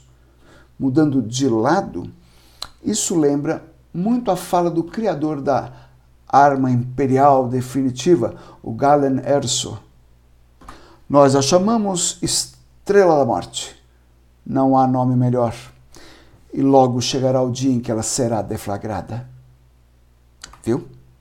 Viu como uma série de cinema que não tem outra intenção senão emocionar e divertir pode ter relações muito concretas com a boa e velha história? Quer entender o que acontece? É, as minhas aulas de história e comunicação podem te ajudar. Quer uma orientação para programar sua vida? Faça uma consulta de tarô com orientação. Entre em contato e siga minha página no Instagram, Vardmarx. Começa com W e termina com X. Vardmarx. É isso. Bom, e depois, olha, tanta guerra nas estrelas, é, eu queria aproveitar para dar uma outra dica para os fãs. O, o Mir é, não, não, não falou exatamente, mas ele que me deu essa dica e nós esquecemos de falar durante a nossa conversa. Tem um documentário na Netflix chamado Brinquedos que Marcaram Época. Eu adorei, eu adorei. E o episódio número um é justamente com os brinquedos da saga Star Wars. Ela fala dessa Kenner, né, de Cincinnati, que apostou no, nesses bonecos do Star Wars. E é, é, muito legal. Tem da Barbie também, foi um episódio que eu adorei. Eu acho que é o número dois. Então fica a dica é, na Netflix, esse documentário Brinquedos que Marcaram Época, tá bom? E chegou a hora de dar a resposta, né? Fiz um desafio para vocês daqueles três brinquedos que eu mostrei no vídeo do TikTok. É, vamos ver o vídeo de novo. Vamos ver o vídeo de novo e aí eu dou a resposta. vou pegando as coisas aqui. Vamos lá. Hoje eu tenho um teste para você. Eu vou mostrar três brinquedos que fizeram muito sucesso em diferentes épocas para ver se você lembra do nome dos três. Para começar, esses disquinhos aqui que vinham dentro de pacotes de salgadinhos. Esses aqui são recentes, são um relançamento do ano passado. Mas a primeira coleção de 97, eu vou esconder o nome aqui, era da turma do Time Toons, olha, é uma chips. E o nome Porta Magic, o que? Qual é o nome? A gente colocava os disquinhos aqui dentro, lembra? Tem também a releitura dos peões. Esse já deve ter uns 10 anos. Você pegava uma arena, disparavam um lançador, alguns acendiam, foi uma febre. E há 5, 6 anos, no mundo inteiro, o que mais se vendeu foi esse negocinho aqui, ó. Qual o nome disso? Quem lembra? Hum? Como anda a sua memória, hein? Então vamos ver quem acertou, hein? Eu comecei falando desses desses disquinhos, né? Desses desse brinquedinho que eram uns disquinhos de papelão, e aí mostrei a caixinha, ó, são os os tazos porta-tazos. Esse aqui é dos anos 90 mesmo. Ó. Eu, eu, eu, eu, coloquei uma fita crepe na hora de gravar. Eu não sei se foi uma grande ideia, que era para esconder o nome aqui. Se estragar, eu vou ficar muito louco da vida comigo, mas não estragou. Aqui, ó, porta, porta oficial Tazos. Isso aqui está guardado desde os anos 90 só que era do meu filho mais velho, o Rodrigo, e eu herdei. Na verdade, eu, eu não deixo eles irem embora de casa com os brinquedos, eu fico com todos eles. Mas o, o Rodrigo levou, o Rodrigo tem, que eu trouxe para ele o boneco do Baby Sauro, que puxava uma cordinha atrás da cabeça e ele falava em inglês lá, é mamãe, não sei o quê. E esse o Rodrigo levou, não tive jeito de, de pegar para mim, mas ainda vou, vou ter isso de volta, com certeza. O outro, esse aqui já é da geração do Antônio, esses peões aqui são os Beyblades. Beyblades são esses, esses peões. A gente tem a, a pista, né? Era, tem uma pista que você jogava os dois, tem a cordinha para puxar, que eles ficavam se batendo. E aí o que parava primeiro perdia, né? O que ficava era, era a disputa é um contra o outro e aí um parava antes. Aí o que continuava rodando era o ganhador. Essa essa era a brincadeira. E das maiores febres que eu já vi de brinquedos para criança, esse aqui, que é o Spinner, né? O Spinner. Isso aqui foi uma loucura. Na, na época que lançaram o Spinner, eu achei que era uma coisa só do Brasil. Aí eu fiz uma viagem para uma parte da Europa e eu não acreditava, né? É, entrava em Bratislava, na, na Eslováquia, e de repente tinha o, o loja vendendo isso aqui desesperadamente. Falei, gente, não estou acreditando que isso é uma febre mundial, né? Então tá aqui, ó, o Spinner. Quem adivinhou? Quem adivinhou? Depois vou dar uma olhada no chat para ver os palpites de vocês. Vocês estão atualizados, hein? Então fica o convite para você sempre dar uma olhadinha nas redes sociais do Guia dos Curiosos. Então tem Facebook, Instagram, Twitter e TikTok, tá? Então tem essas essas todas, sempre, todos os dias tem novidade. Se não tiver, pode me cobrar, mas todo dia. O Instagram tá ficando tão legal, gente, tão legal. Eu vou até é, tomar liberdade aqui de mostrar uma bem bacana que nós fizemos essa semana no Instagram. A filosofia dos vilões do Batman. Filosofia dos vilões do Batman ficou muito legal, muito legal. Eu vou, eu vou falando um pouquinho aqui e vou mostrando para vocês que nós pegamos frases engraçadas dos vilões do Batman e fomos colocando. Então, é, é um tipo de conteúdo que mistura é, informações úteis com algumas inúteis, algumas divertidas. Né? Esse é o conceito do Guia dos Curiosos sempre. Então, tá aí, olha, você pode curtir esse conteúdo também no nosso Instagram. O Instagram tá bem legal, bem legal mesmo. Desculpa, Maria Lúcia, você falou que era sem adjetivo. Mas é, é porque eu estou muito feliz mesmo com as coisas que nós estamos fazendo. E dá uma olhadinha, tem, tem coisas aí é, que são engraçadas também. Então vamos terminar o programa de hoje, vai. É, nós vamos terminar com música. Nós vamos ouvir um sucesso de Peter Cetera e Amy Grant. O sucesso foi lançado em setembro de 1986. Next Time I Fall.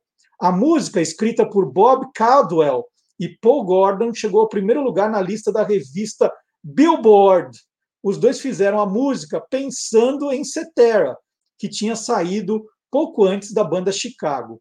Next Time I Fall está entre as 25 músicas românticas mais bonitas cantadas por duetos em todos os tempos. É linda mesmo.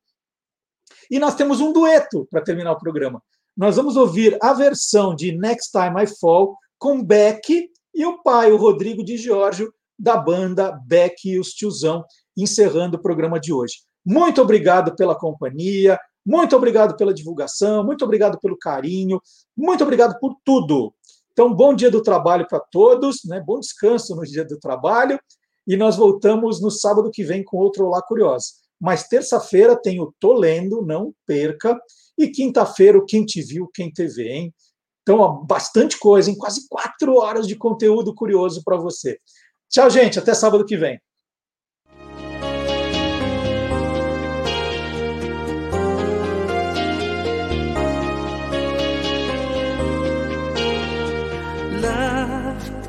Like a road that never ends.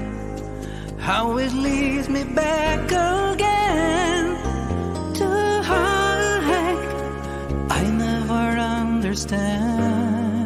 Darling, I put my heart upon the shelf till the moment was right, and I told myself.